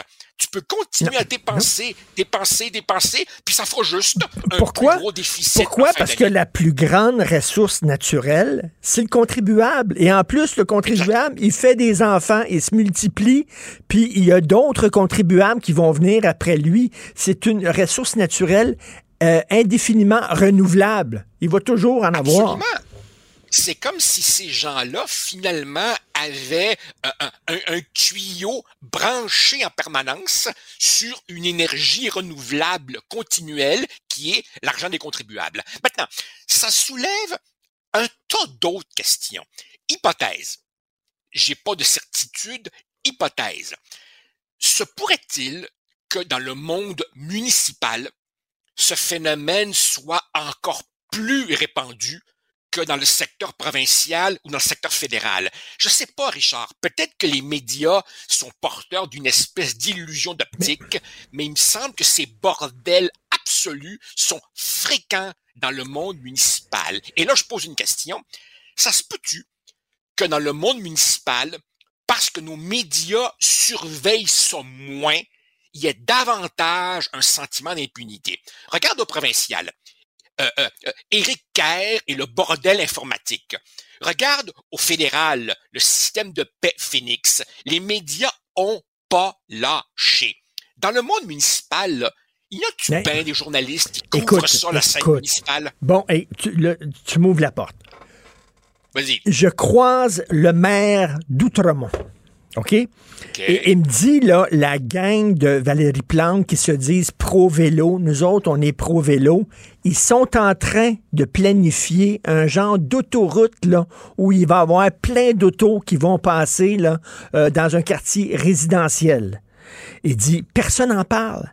Personne parle de ça parce que le monde municipal n'est pas couvert. Si tu ceux qui parlent, ceux qui, ceux qui suivent le monde municipal, les anglophones, parce que eux autres, ils ne se sentent pas représentés au provincial, ils se sentent pas bon. Eux autres, de Gazette, ils vont suivre ce qui se passe à Montréal, dans tous les quartiers, parce que bon, les anglophones ont un attachement au monde municipal. Mais il dit, il se passe des affaires des fois dans le monde municipal, puis c'est pas couvert. Et, eux autres, ils, ils savent qu'ils sont en dessous du radar. Fait qu'ils en profitent. Et Mario Dumont a écrit récemment. Tu sais, quand il y, a, il y a une ministre qui a dit, ben les villes sont mal gérées, puis avant de me demander plus d'argent pour le transport en commun, pouvez-vous, s'il vous plaît, faire du ménage dans votre gestion? Puis là, les autres étaient là, c'était épouvantable de dire ça, puis ça. Mario dit, on a le droit de le dire. Les villes sont gérées n'importe comment. Oui. Rich- Richard, je vais, je vais te conter autre chose. Pour pas que nos auditeurs s'imaginent que je m'acharne sur le municipal et que j'exonère le gouvernement du Québec ou le gouvernement fédéral. Écoute bien ça. Nous sommes en 1996. OK? Je suis député. Je suis pas encore ministre. Je suis l'adjoint parlementaire de Lucien Bouchard. On commence l'opération déficit zéro. Et là, on me confie un mandat. On me dit, jeune député, blanc-bec, tu feras tes preuves. On me dit, tu vas constituer un petit comité de députés et vous allez passer en revue tous les organismes du gouvernement du Québec. Vous allez en faire la liste, puis vous essayez d'aller voir s'il n'y a pas des économies à faire là-dedans. Alors, je me crée un petit comité de députés. Il y avait là-dessus Camille Lorrain, Jean Campeau, Jocelyne Caron, des gens extraordinaires. Et là, on commence à fouiller. Et la première affaire qu'on a découverte, Richard, c'est qu'au gouvernement du Québec, à ce moment-là, il n'y avait pas de liste. Il n'y avait même pas une liste centrale de tous les organismes du gouvernement du Québec. Il n'y avait même pas de liste. On a découvert aussi qu'au gouvernement du Québec, tu n'as même pas une définition légale de ce que c'est un organisme. Tu avais un mélange de comités, groupes de travail, table de concertation, société de ci. Euh, euh, euh, C'était un bordel total et, et ce qui est extraordinaire, c'est que des organismes sont souvent créés pour un mandat précis et quand le mandat est exécuté, est-ce qu'on déplogue? Est-ce que l'organisme cesse d'exister? Pas tout. Il se trouve une nouvelle mission, une nouvelle définition pour se perpétuer. Rappelle-toi, rappelle-toi, rappelle-toi, quand à un moment donné, André Boisclair est rapatrié de New York, il est nommé à la tête du comité d'examen de la baie James, le COMEX. Et tu te rappelles que les journalistes ont dû fouiller longtemps pour savoir si cet organisme avait des bureaux à Montréal, à Québec, il logeait où exactement? C'est pas possible. c'est Ben, comme, euh, me fait penser à. Voyons, c'est le, le- le- le film américain où il y avait un bureau qui était au sixième étage et demi. T'en souviens-tu? C'était un bureau qui était comme dans le plafond. Il y a des gens qui travaillaient là et personne savait. Being John Malkovich. Merci, euh, ah Max. oui, oui, oui, oui, oui, oui, oui. C'était un bureau Merci, qui était au Max. sixième étage et demi. Et c'est ça. Il y a, écoute, euh, euh, il y a plein de, de- de bureaux qui sont des, des organismes qui sont des patentes à gosses, des affaires à dépenser de l'argent. Et ça sert à strictement rien. Absolument. Et, et puis, et puis rajoute, écoute, je, je comprends, je comprends les gens qui nous écoutent d'être en CR trois petits points. Parce qu'une fois que la personne aura tourné la page, ou plutôt cliqué sur l'autre article, là, elle va tomber, elle va, là, elle va tomber sur un tramway dont on ne sait plus s'il est à 10 milliards, ou 6 milliards, ou 11 milliards, ou 5 milliards. Là, on est dans les milliards.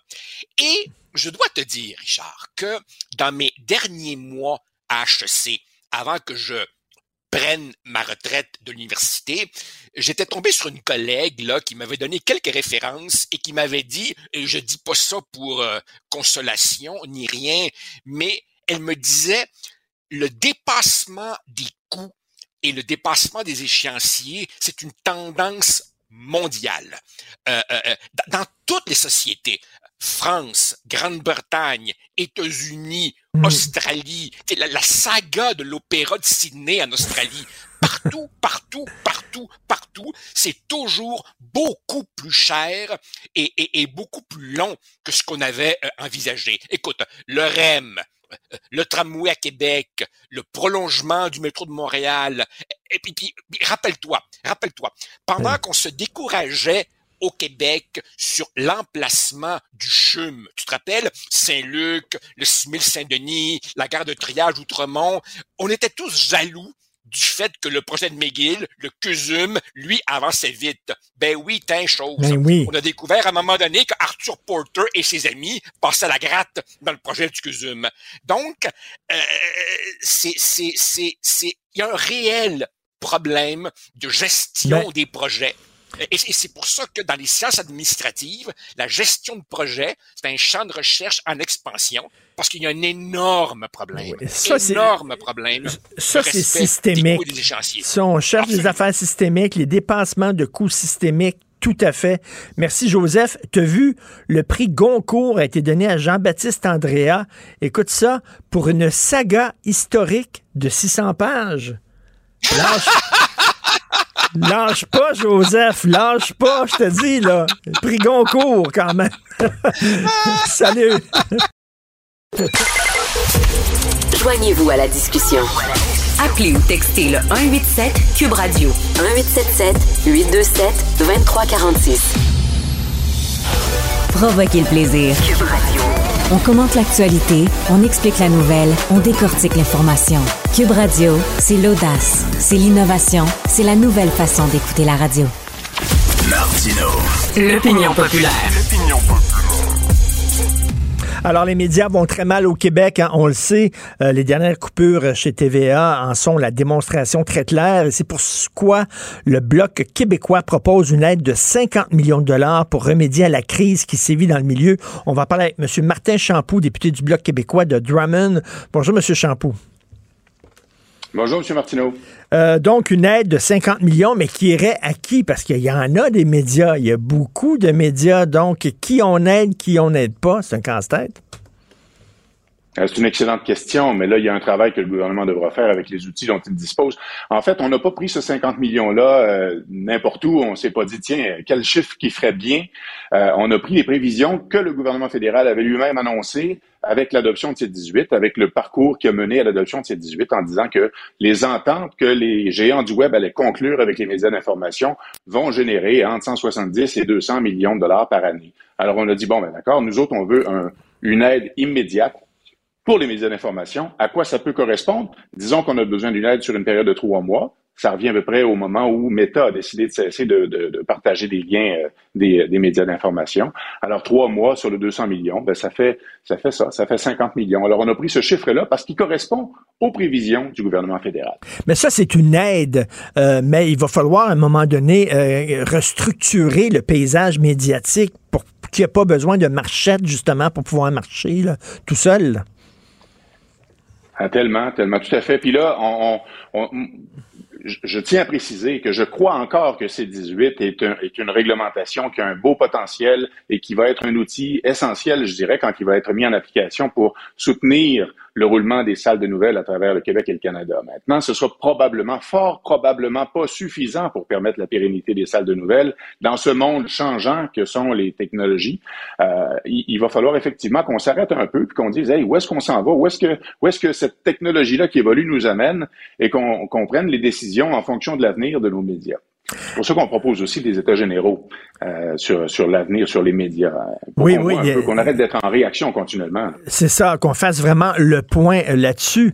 Euh, les médias privés sont pris en sandwich. D'un côté, les géants du web comme Meta, euh, qui utilisent euh, le- les histoires que les médias sortent, mais qui, ne, qui payent des pinottes pour ça. Et de l'autre côté, Radio-Canada, qui est censé être un- de la télévision publique et qui se comporte de plus en plus des fois comme un, un réseau privé. Et euh, euh, qu'est-ce que vous pensez euh, de ça? là? Guy Fournier, aujourd'hui, dans sa chronique dans le Journal de Montréal, dit il faut qu'on bannisse la publicité à Radio-Canada. Il y a eu cette discussion-là aussi à Londres euh, concernant la BBC. Vous en pensez quoi? Ben, c'est là qu'on vient avec l'idée des États généraux. Moi, je suis en faveur d'une télévision publique, d'un diffuseur public en santé, mais euh, le mode de financement et la, mission même du diffuseur public devrait faire l'objet de cette grande étude-là qu'on veut faire. Euh, moi, j'ai été un peu surpris la semaine dernière d'entendre la présidente du qui, euh, qui venait témoigner au comité du patrimoine et qui, nous dire que au-delà des 1,4 milliard de financement de CBC Radio-Canada, il y a 400 millions de revenus publicitaires et d'abonnements. Alors ça, ça veut dire que avec nos impôts et nos taxes, on contribue à se payer un, un diffuseur public, mais qu'en plus de ça, on s'abonne pour des émissions qu'on a contribué à. Alors, il y a une réflexion qu'on doit faire. Moi, je suis pas en train de porter un jugement puis dire il faut cesser de financer ou empêcher la publicité à tout prix. Je veux pas donner Non, de mais- conclusion à, à- à une réflexion qu'on devrait entreprendre tous ensemble, les acteurs Mais- du milieu, les, les- les radiodiffuseurs, mais des experts aussi, puis euh, tous ceux que ça intéresse et que ça concerne. Et la, la réflexion sur la mission de Radio-Canada, là, qui est censée euh, offrir un complément à ce que peuvent offrir les diffuseurs privés, donc euh, euh, des émissions que TVA ne pourrait pas diffuser parce que ça ça marche pas, ça fonctionnerait pas, il y aurait pas assez de gens qui la regardent. Et euh, ça serait ça, de, de ramener un peu Radio-Canada à sa mission première. là. Ben, ça fera partie des discussions, mais je pense que euh, on est encore une fois en, en réaction. On est continuellement en réaction à des situations. Euh, que- quel est l'impact de la façon dont Radio- euh, Radio-Canada et CBC se financent présentement sur l'état du marché et sur les annonces qui ont été faites la semaine dernière par TVA? Moi, je trouve ça encore dramatique. Je suis encore sous le choc de ça, moi. 547 personnes à un mois et demi de Noël qui se font dire t'as plus de job.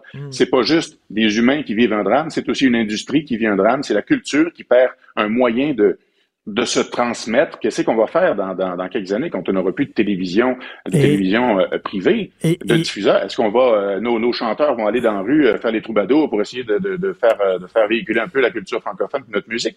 Il, il faut qu'on s'arrête à un moment donné puis qu'on dise qu'est-ce qu'on voit comme avenir pour notre Et télévision. M. notre culture? Champoux, est-ce que vous êtes pessimiste? Parce qu'il y a des gens qui disent on peut pas gagner contre ces géants-là. là. C'est c'est- c'est- c'est une, une bataille qu'on est condamné à perdre. Vous en pensez quoi?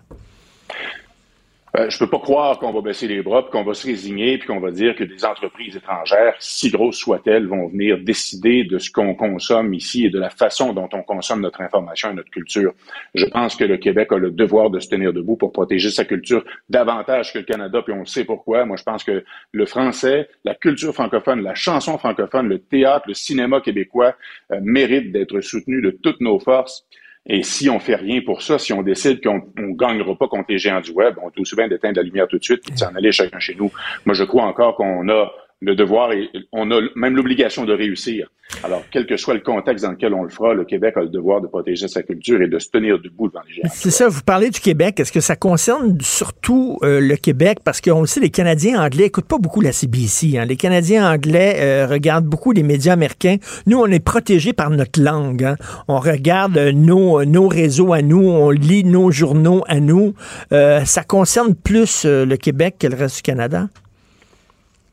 C'est peut-être pour ça qu'on a le doigt sur le bouton panique un petit peu plus ces temps-ci que le reste du Canada. Les médias dans le reste du Canada sont aussi affectés, les médias d'information particulièrement. Évidemment, on peut parler de la culture, mais si on parle de la couverture journalistique régionale, le drame se vit à la grandeur du Canada. Mais au Québec, j'ai l'impression qu'on est un petit peu plus sanguin là-dessus. On la connaît l'importance de protéger nos régions. On connaît l'importance qu'il y ait une couverture médiatique dans les régions du Québec parce que c'est comme ça que nos régions continuent à exister et à se faire vivre. Si ça, ça disparaît, je ne sais pas qu'est-ce que ça va donner comme avenir pour le Québec. Mais euh, j'ai l'impression qu'on est peut-être, comme je le disais, peut-être un petit peu plus sensible à tout ça quand ça vient toucher à notre fibre, euh, notre fibre de francophone, de défenseur du, du, du français puis de notre culture québécoise. Euh, oui, j'ai l'impression qu'on est peut-être un peu plus prompt à, vouloir trouver des solutions puis à agir. Et M. Champoux, en terminant, vous dites on est en réaction. Hein. C'est ça, c'est qu'on on, la voyait venir la vague. C'est pas c'est pas d'hier. À un moment donné, là, euh, on savait que les, les, géants du web étaient de plus en plus euh, gourmands. on aurait dû agir avant, mais ça c'est ça c'est typique là. On, on, agit lorsqu'on est dedans, lorsque la vague nous a frappé. Ça fait 20 ans qu'on aurait dû. Ce que je veux qu'on fasse aujourd'hui, les États généraux qu'on propose, c'est pour éviter qu'on se retrouve comme il y a 20 ans, quand on avait dit au CRTC, les, gens de l'industrie culturelle, mais des gens des médias aussi, avaient dit attention, là, ces grosses compagnies-là s'en viennent, ils vont dominer le marché dans 10, 15, 20 ans. Puis le CRTC a dit, ah, ça vaut pas la peine de légiférer là-dessus, de réglementer ça pour l'instant. Euh, c'est pas vrai qu'on va regarder les nouvelles sur notre, téléphone euh, dans X années. On paniquera pas là-dessus. Donc, on a commencé par lever des drapeaux rouges au début des années 2000. Après ça, dix ans plus tard, c'est le bouton d'alarme sur lequel on appuyait pour dire attention, il commence à générer de plus en plus de revenus publicitaires puis de prendre de plus en plus de place dans nos habitudes. Mais là, là, c'est le bouton panique. Puis on a les deux pieds sur le bouton panique. Puis je ne sais pas c'est quoi le bouton sur lequel il va falloir qu'on pèse après. Mais là, je pense que c'est le temps qu'on regarde un petit peu, qu'on reprenne le contrôle de, de, de, de, notre avenir télévisuel et culturel, qu'on dise, OK, on le sait ce qui s'en vient, voici les moyens qu'on veut se donner. Et ça inclut la société d'État, ça inclut euh, les, les, les diffuseurs euh, privés, les producteurs euh, indépendants. Tous les joueurs de l'industrie culturelle tous les joueurs de la télé doivent s'asseoir à une table et dire, OK, faisons quelque chose ensemble, puis préparons-nous pour l'avenir, parce qu'il va venir vite en Moses, l'avenir. Tout à fait. Non, non, je pense que c'est une excellente idée. Je pense qu'on est dû vraiment pour des états généraux pour savoir, là, bon, quelle est la situation et comment on peut y remédier et aider les médias. Merci beaucoup, M. Martin Champoux, député du Bloc québécois de Drummond. Merci. Bonne chance.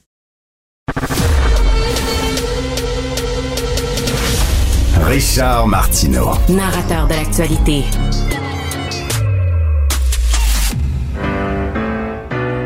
Don't eat pigs, you don't eat pigs. It seems it's been that way forever. So if you don't eat pigs, we don't eat pigs. Why not not eat pigs together, together? Ça, c'est quoi, ce Guy Perkins, blogueur militant pour la, la, laïcité, la pensée critique? C'est le Peace Center for Palestine. C'est de qui, ça? Oh. C'est de Tim Minchin, c'est un, un, humoriste britannique qui, euh, qui fait de l'humour beaucoup par la chanson.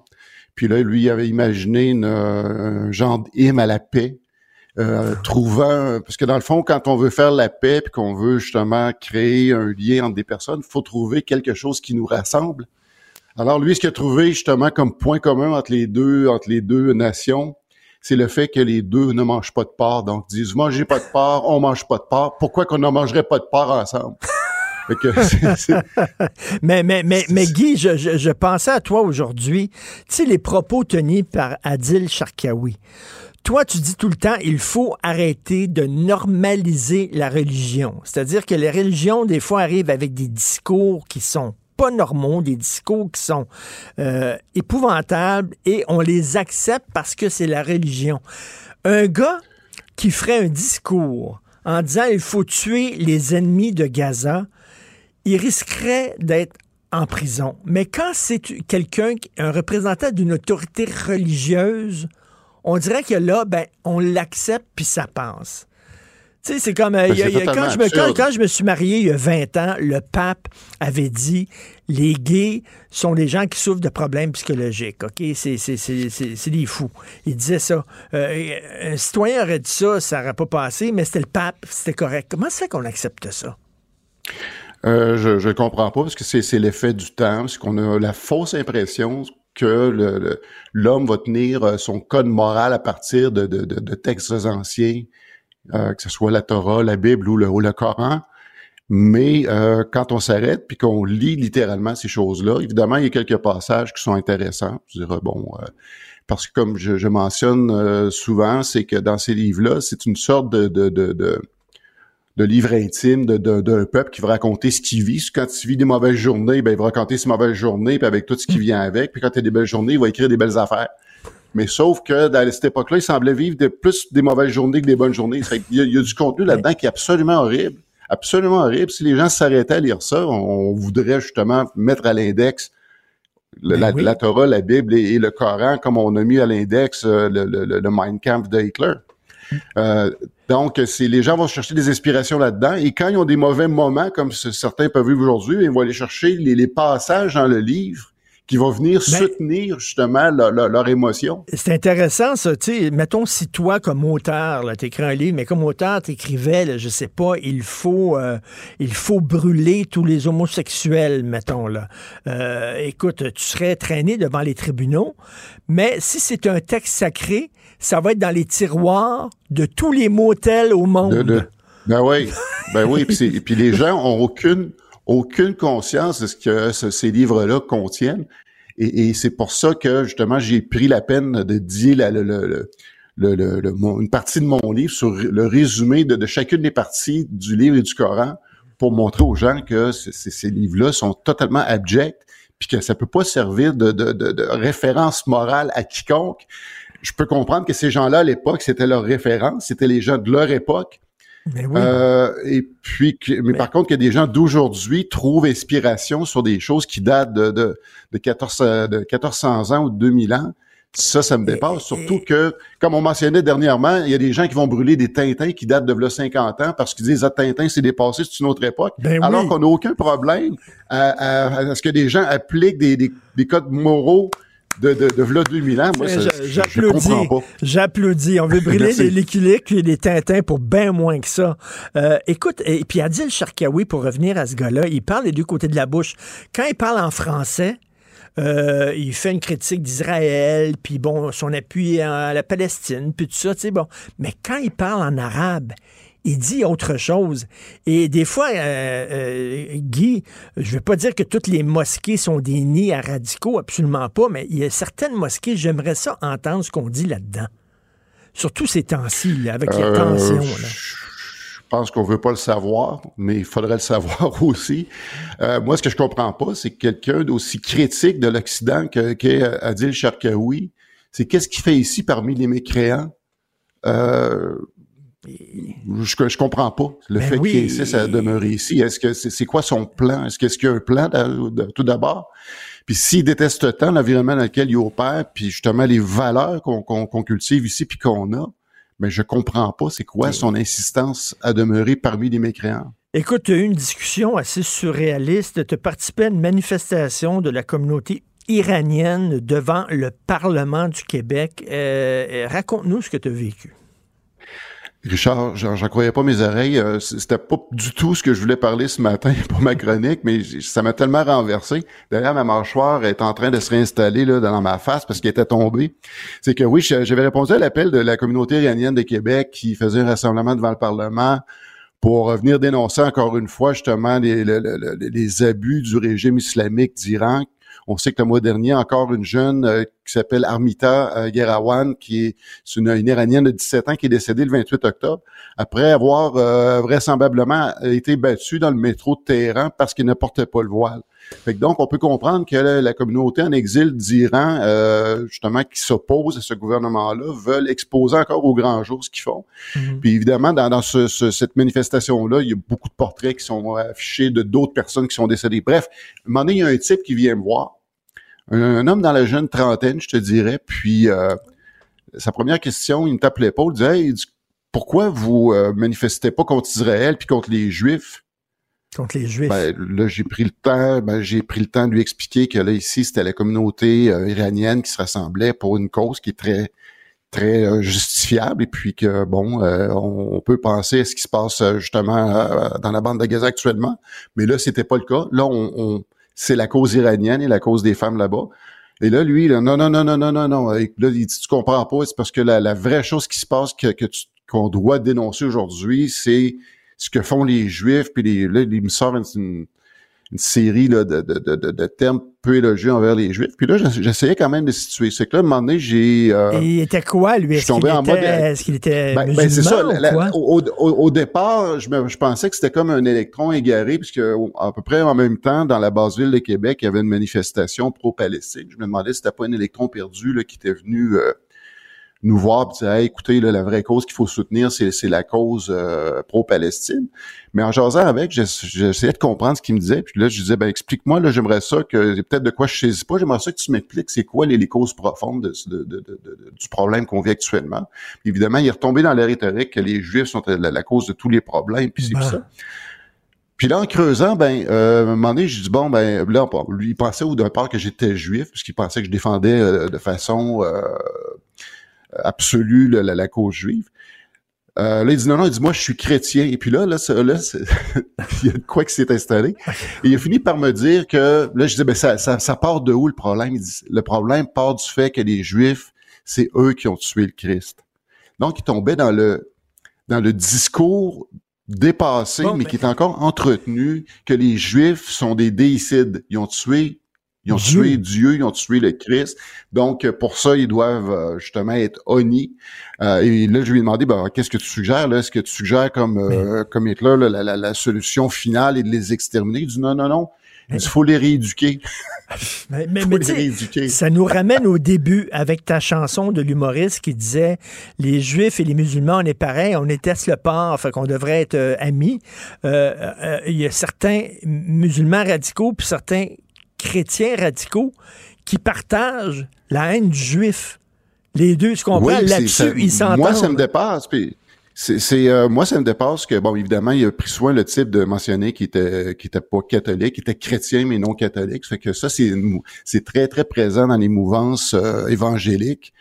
Euh, et puis, ce qu'il faut, ce qu'il faut leur rappeler, c'est que si- s'il y a de ces gens-là qui nous écoutent, ce qu'il faut leur rappeler, c'est que d'abord, Jésus, il est né juif, il a vécu juif, et il est mort juif. Et non seulement ça, peu, un peu de temps avant de mourir, il s'est proclamé le roi des Juifs. Donc, il, il euh, était juif, mais il, a- il il formé, le, le- le- christianisme était comme euh, une secte qui, qui, qui était formée là, de, Non, de- mais de- c'était de la même pas part des Juifs. Non, Richard, euh, Jésus, c'était, c'était un, un preacher euh, qui, qui annonçait la fin du monde. Lui, il voulait même pas faire une religion. Il voulait que les gens se préparent à la fin du monde qui était imminente. C'était même pas dans ses cartons de créer une religion. Euh, donc, euh, mais c'est- D'ailleurs, le, le fait qu'il soit mort en martyr, ça faisait partie de son plan.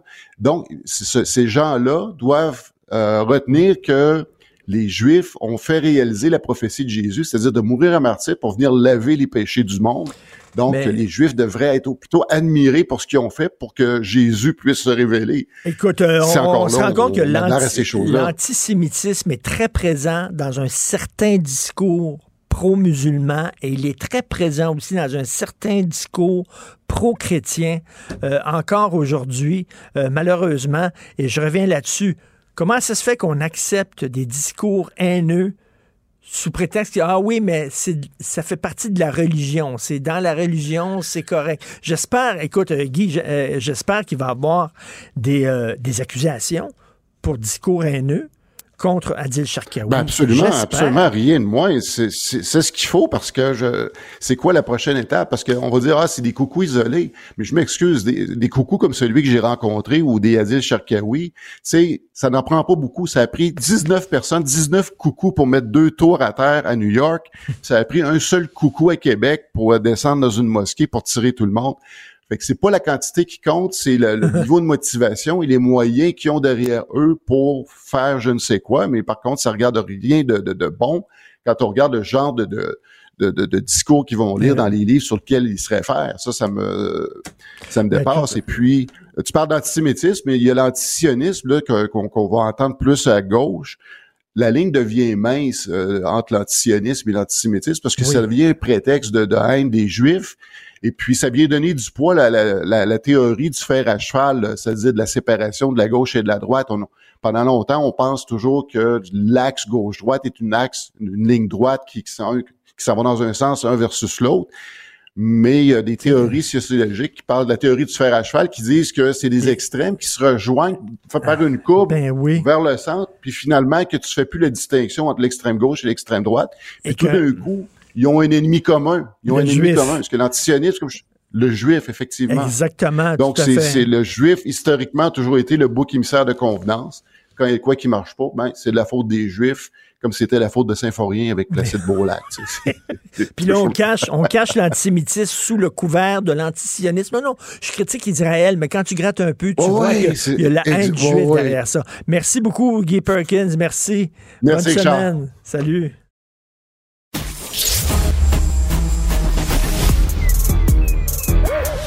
Mathieu Bocoté. Il représente un segment très important de l'opinion publique. Richard Martineau. Tu vis sur quelle planète? La rencontre. Je regarde ça et là, je me dis, mais c'est de la comédie. C'est hallucinant. La rencontre. Bocoté. Martineau. Dieu, tu veux nous parler des gens qui veulent tout le temps, tout le temps plus d'immigrants. Il en faut encore plus, il en faut encore plus. Le parti immigrationniste. Ouais, alors, immigrationniste, c'est une formule qu'on emprunte à Pierre-André Taguieff, le politologue français, enfin, historien des idées, philosophe, euh, probablement un des grands esprits de la deuxième moitié du qui, qui vit encore aujourd'hui, un des grands esprits, appelons ça, des 40 dernières années en France. Et qu'est-ce qu'il nous présentait comme l'immigrationnisme? C'est une doctrine qui disait l'immigration est nécessaire, et non, est inévitable, et nécessairement bonne. Donc, non seulement on ne peut rien faire euh, si on peut contre les- l'immigration massive, mais par ailleurs, il faut applaudir nécessairement ses effets parce qu'elle nous féconderait positivement en toutes circonstances. Or, moi, j'ai vu le texte de Paul Saint-Pierre Plamondon qui est paru hier ou avant-hier. Mais je le dis franchement, un texte tout à fait remarquable, d'une clarté, d'une texte posé. Mais là, ce qui est intéressant de voir, c'est ceux qui se mobilisent contre euh, un discours qui justement est pondéré, raisonnable et qui cherche à voir de quelle manière l'immigration massive déstabilise notre société. Puis on peut voir, il y a trois grands courants qui se mobilisent, chacun avec ses raisons. D'abord, il y a le milieu des chambres de commerce, des milieux d'affaires, le, le, le patronat, la droite patronale, qui fondamentalement, elle ne veut pas voir un peuple, ne veut pas voir une société, ne veut voir une société que comme un marché. Et là, en plus, elle a une définition assez limitée, j'ajoute, de l'économie. Parce qu'on nous dit l'immigration, c'est bon pour l'économie. Un instant, c'est pas nécessairement vrai. Mais ce qu'il se dit, c'est qu'on a besoin d'une main-d'œuvre à bon marché pour être capable de combler des emplois qu'on pourrait pas combler autrement. Mais ce milieu semble absolument étranger à cette ancienne méthode de recrutement des travailleurs, augmenter les salaires. C'est-à-dire, vous voulez que des gens viennent travailler pour vous, ben payez-les à la hauteur de la tâche et du caractère pénible de la tâche que vous voulez euh, que vous voulez qu'ils fassent. Parce que sinon, ce que vous voulez, c'est des esclaves. Vous voulez des gens qui travaillent pour pas cher, pour un job qui est pas vraiment gratifiant, mais qui va vous permettre vous de vous enrichir à condition que des gens travaillent pour pas cher pour vous. Donc la droite patronale est assez est sur le mode euh, toujours plus, toujours plus, puis pour elle, les peuples, ce sont des archaïsmes.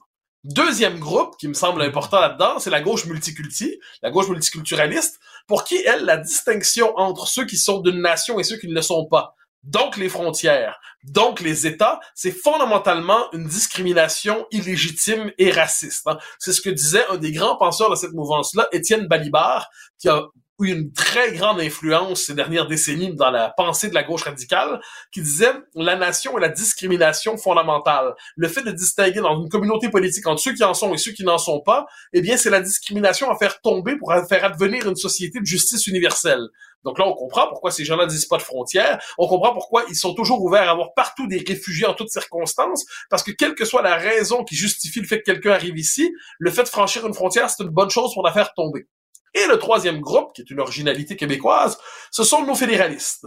Nos fédéralistes, pourquoi? Essentiellement le PLQ et le PLC, Ottawa, de son point de vue, l'immigration massive, ça lui sert à créer le verrou démographique définitif pour empêcher le Québec d'accéder à l'indépendance. Si Ottawa avait pas eu la maîtrise de l'immigration massive en 95, eh ben le Québec serait un pays indépendant aujourd'hui. Il faut quand même pas l'oublier. Le fait que Parizeau se soit exprimé maladroitement ne change pas la vérité sociologique de ce qu'il a cherché à euh, décrire.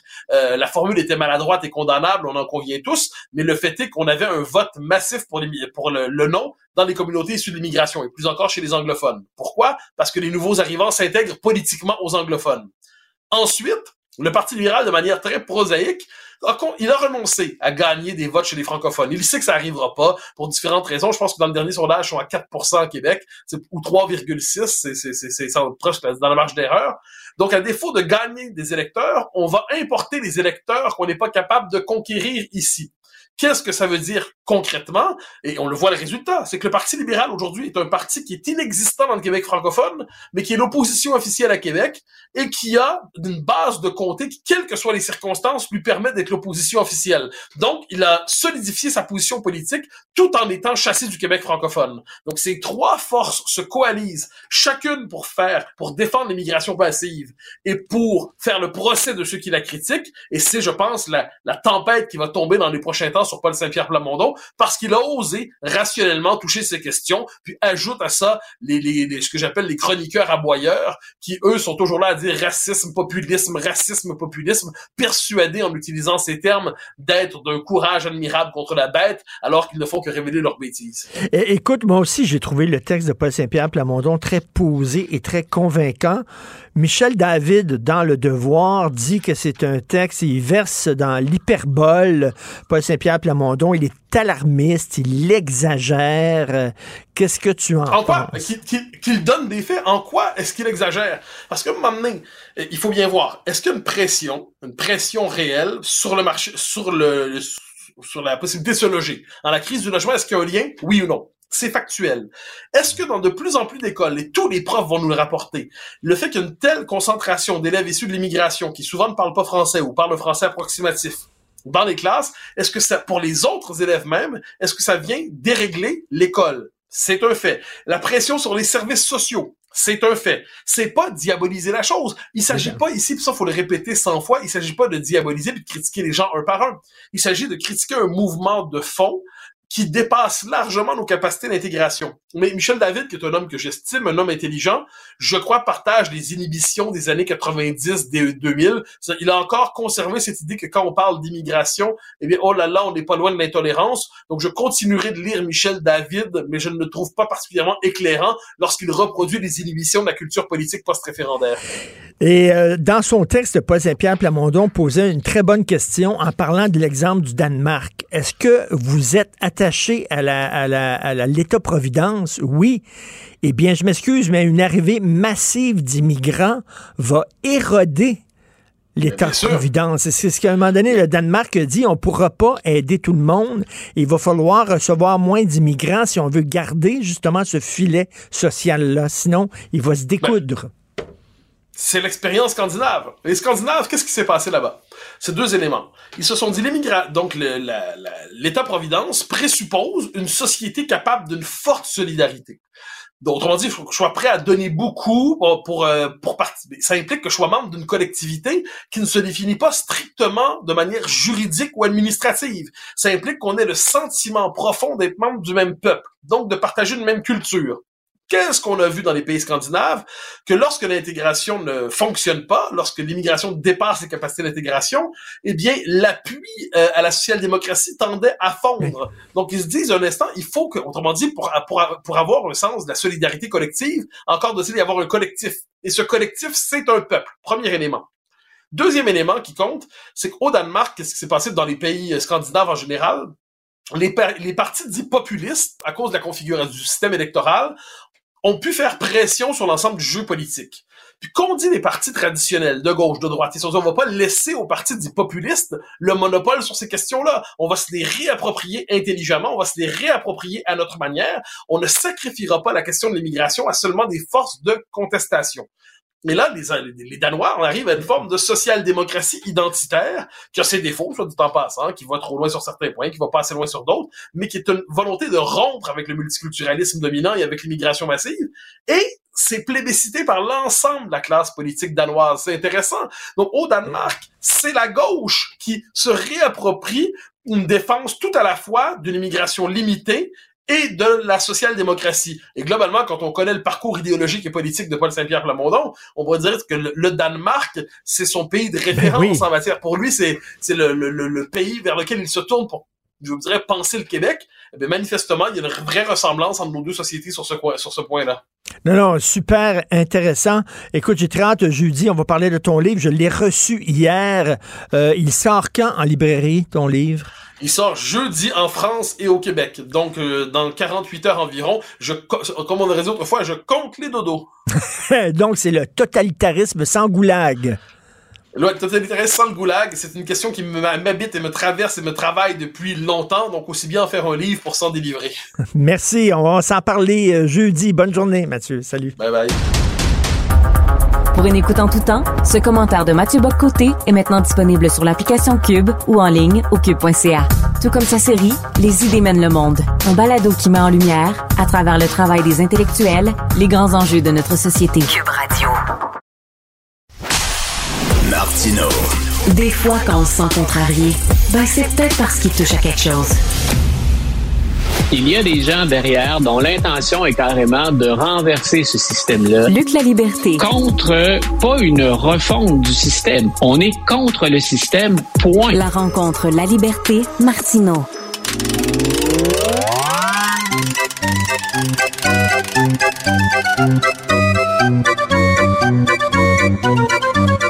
Et c'est le cirque avec euh, Donald Trump. Écoute, alors on revient. Il y, a, de tout là-dedans, des, des, clowns et des éléphants républicains essentiellement dans ce cas-ci. Donc euh, tout y est. alors, euh, écoute, parle-nous du témoignage de Donald Trump. écoute, M. Trump hier a fait, on en avait parlé hier matin, il a fait ce qu'on n'attendait pas forcément de Donald Trump mais qui est tout à fait logique quand on le connaît et quand on fait le point sur la situation.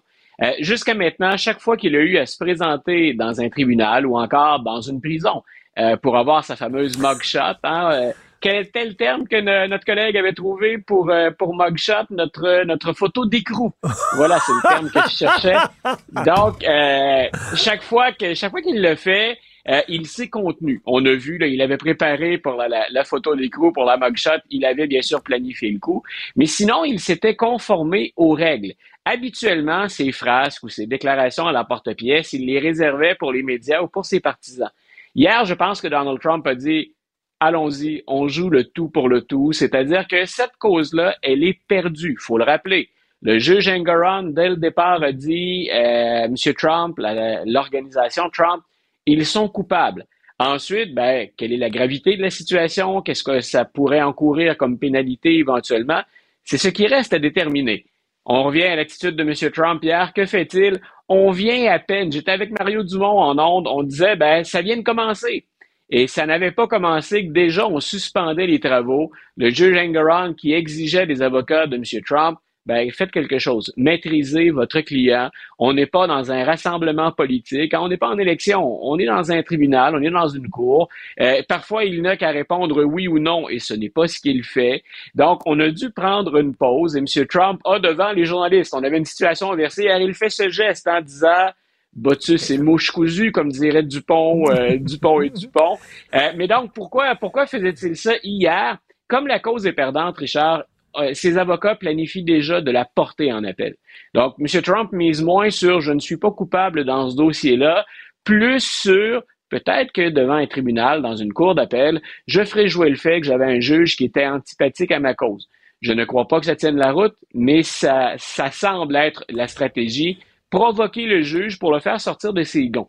Et de l'autre, mais au plan politique, ça fonctionne très bien. les règles du jeu dans la vraie vie, dans un tribunal, euh, ben, il ne les respecte pas et il y aura sanction dans son cas. Euh, et il y a déjà faute, on le sait, pour la manipulation de, de ces déclarations de revenus. Mais euh, tout aussi dans la vraie vie, mais au plan politique, il peut spinner ça ou tourner ça en sa faveur. Écoute, il ne respecte pas le système électoral, il ne respecte pas le Capitole, il ne respecte pas les tribunaux. Il n'y a aucune institution de son pays qu'il respecte. It's all about him.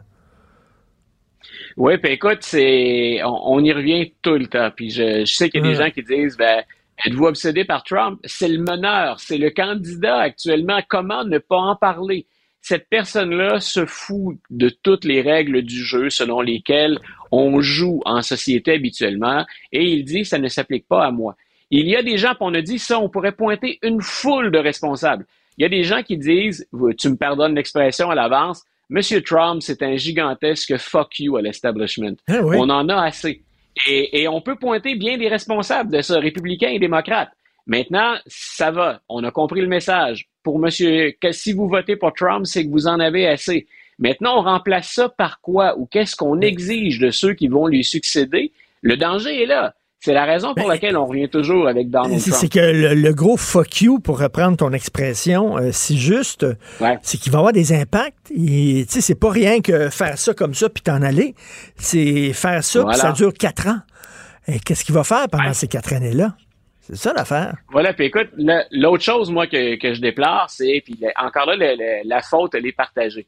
Euh, où sont les politiciens, politiciennes, courageux, courageuses qui vont s'élever pour dire, si on est démocrate, on est capable de se serrer les coudes et la priorité demeure de préserver le système plutôt que de s'embourber dans nos chicanes de famille. Et chez les républicains, ce sont les premiers à interpeller. Il y a des républicains qui sont critiques, eux aussi, du système, mais qui disent justement, mais protégeons-le, le système, puis pu- nettoyons-le finalement de l'intérieur, purgeons-le de ces purs éléments, de ces pires, pardon, éléments. Mais en même temps, au moment où on se parle, ils sont incapables de le faire. Même une candidate que j'aime beaucoup, que je vois pour les républicains, quand je dis j'aime beaucoup, je pense au plan stratégique. Quelqu'un qui pourrait euh, s'imposer chez les républicains, Nikki Haley, elle est comme pas le choix. Elle joue encore de manière très, très prudente pour éviter de, condamner trop férocement euh, Donald Trump parce qu'elle a besoin de ses électeurs. Mais il y aura éventuellement des prix, un prix à payer si on ne trouve pas le courage nécessaire de dire on, on a enfreint les règles parfois, mais là, on, on vient de franchir une limite et c'est la limite finalement de, de la protection des institutions. Écoute, toi qui es historien, là, euh, on se retrouve dans les années 30. Tu sais, chaque fois qu'à un moment donné, on a délaissé la démocratie, la démocratie, tu sais, dans les années 30, Voilà. on disait la démocratie fonctionne pas. Les gouvernements tombaient les uns après les autres, etc. On disait la démocratie fonctionne pas. On est allé vers le communisme et vers le fascisme. Euh, Et là, on s'est rendu compte quelle mauvaise, euh, quel, quel mauvais choix. Et euh, on est mieux la démocratie avec toutes ses imperfections que des systèmes de fous. Mais là, on, a on dirait qu'on on n'apprend pas d'histoire et on rejoue dans le film dans lequel on avait joué en 1930. Écoute, et c'est tout le- En fait, ils sont, ils sont beaucoup plus nombreux aux États-Unis à souhaiter le maintien d'institutions démocratiques. Ensuite, tu l'as dit, on a plein de critiques, mais on veut maintenir cette démocratie et c'est profond. Écoute, on, on a commémoré le souvenir des vétérans là, qui ont laissé leur vie à la guerre. Même si on sait qu'il y avait d'autres enjeux, il y avait quand même cet idéal de démocratie qu'on défendait quand on prenait les armes. Donc, il y a des gens qui, aujourd'hui, à 25-30% de la population, ça c'est les statistiques qui le disent, on ne prend plus comme priorité la défense de la démocratie. Donc, le 25 à 30 ça ça devrait pas être assez pour gagner, à moins que ben, ceux, euh, euh, ceux devant qui on se retrouve, les adversaires, à moins qu'ils soient trop divisés. C'est là où le 25 à 30% finit par être capable de s'imposer, puis euh, de, de continuer insidieusement à gruger sur euh, l'intégrité des institutions démocratiques. Mais je répète, ils sont plus nombreux à ne pas vouloir cette dérive autoritaire. Mais en même temps, il, il va falloir se lever. Il va falloir un meneur ou une meneuse qui va dire à un moment donné, euh, écoutez, calmons le jeu, puis commençons par éliminer ce qu'il y a de pire. On continuera le ménage après. Mais débarrassons-nous de la plus grande menace Ben d'abord oui, et avant tout. Mais il est où ce politicien, cette politicienne-là qui va dire, là, hey, on est tous des Américains, là, puis on tient à nos institutions, puis il faut défendre la démocratie et tout ça. On l'entend pas, cette voix-là. Écoute, on l'a eu en 2020, puis on pensait que c'était temporaire. On en a parlé hier, c'était Joe Biden. Euh, il y a beaucoup de gens qui ont voté démocrate et qui ont voté Biden en 2020 en se disant c'est moins un vote enthousiasmant pour Joe Biden qu'un vote contre Donald Trump. On a eu une élection avec un taux de vote record, mais euh, même si à la fois Trump et Biden ont fait mieux que par les années précédentes, on avait quand même presque 8 millions de voix de plus pour Joe Biden. Euh, Monsieur Biden, il semble que notre champion, en tout cas celui qu'on a, qu'on a présenté comme alternative, il ne suscite plus d'intérêt. Il a encore des chances de gagner en 2024 et c'est peut-être ce qui fait qu'il va s'accrocher. Moi, je pense qu'on fait une erreur en le maintenant, en n'insistant pas pour trouver quelqu'un d'autre, quelqu'un d'une autre génération, puis quelqu'un qui, on en a souvent parlé tous les deux. Moi, je vois bien quelqu'un qui est un démocrate plus modéré, comme Pete Buttigieg, le secrétaire Ben oui, au transport. ben oui. Il est, il est fidèle à monsieur. Mais quand tu l'écoutes parler de religion, quand tu l'écoutes parler d'économie, donc il va être, euh, entre guillemets, acceptable aussi bien pour des républicains que pour des démocrates. Il va être plus progressiste sur, certaines- sur certaines questions, mais sur de grands enjeux, je pense que beaucoup d'Américains seraient prêts à vivre avec son discours ou avec ses idées. Il est ouvertement, il dans- est homosexuel. Est-ce qu'ils sont prêts, les Américains, Voilà, à ben- voter pour un président ouvertement homosexuel qui vit avec voilà, un donc je parlais, je parlais de, je parlais de, de, de ses idées, de ce qu'il avançait en 2020 quand il a, euh, quand il a affronté Joe Biden. Je suis d'accord avec toi. Malheureusement, 2023, ça va être une donne. C'est pourquoi, en attendant, puis là, bon, on pourra supputer sur d'autres candidats parce qu'on se prépare en coulisses, hein, on va pas le dire ouvertement. Moi, j'aime bien la gouverneure du Michigan, Gretchen Whitmer. Euh, c'est quelqu'un qui est dans un swing state, c'est quelqu'un qui est dans un état pivot. Ça veut dire qu'elle est capable de s'imposer dans, dans le mauve, entre le rouge et le bleu, entre le rouge républicain et le bleu démocrate. On en a beaucoup parlé, elle hésite. Moi, je pense qu'elle place d'abord ses pions pour 2028. Moi, j'exercerais des pressions un petit peu plus grandes sur Mme Whitmer pour dire, il me semble que 2024, c'est le bon moment pour vous. Puis, euh, tu, tu le disais hier, hein, euh, rendons hommage à Biden, remercions-le dignement, puis passons à un autre candidat. Mme Whitmer serait un bon choix parmi Mais- d'autres, mais, ça en serait un excellent. Merci, Luc. Écoute, on écoutait euh, une musique de cirque. Il y en a qui, euh, les clowns, ça les fait rire. Moi, je fais partie des gens qui ont peur des clowns. Pour moi, c'est comme Hit de, de- c'est Hit de Stephen King. J'ai peur des clowns, surtout ce clown-là. Merci, Luc. Salut, bonne journée. Bye, bonne fin de journée. C'est tout le temps qu'il me reste. Merci beaucoup à la formidable équipe de recherche, Florence Lamoureux. Euh, merci beaucoup, Max-Émile Sayer, jeune cinéphile. Il pourrait, il pourrait participer à nos discussions, euh, Joseph et moi, le vendredi. Il connaît son cinéma au bout. Euh, Jean-François Roy aussi, grand cinéphile lui aussi, un metteur en ondes, réalisateur. C'est Benoît Truzac qui prend la relève. Euh, on se reparle demain 8h30. Passez une excellente journée. Cube Radio.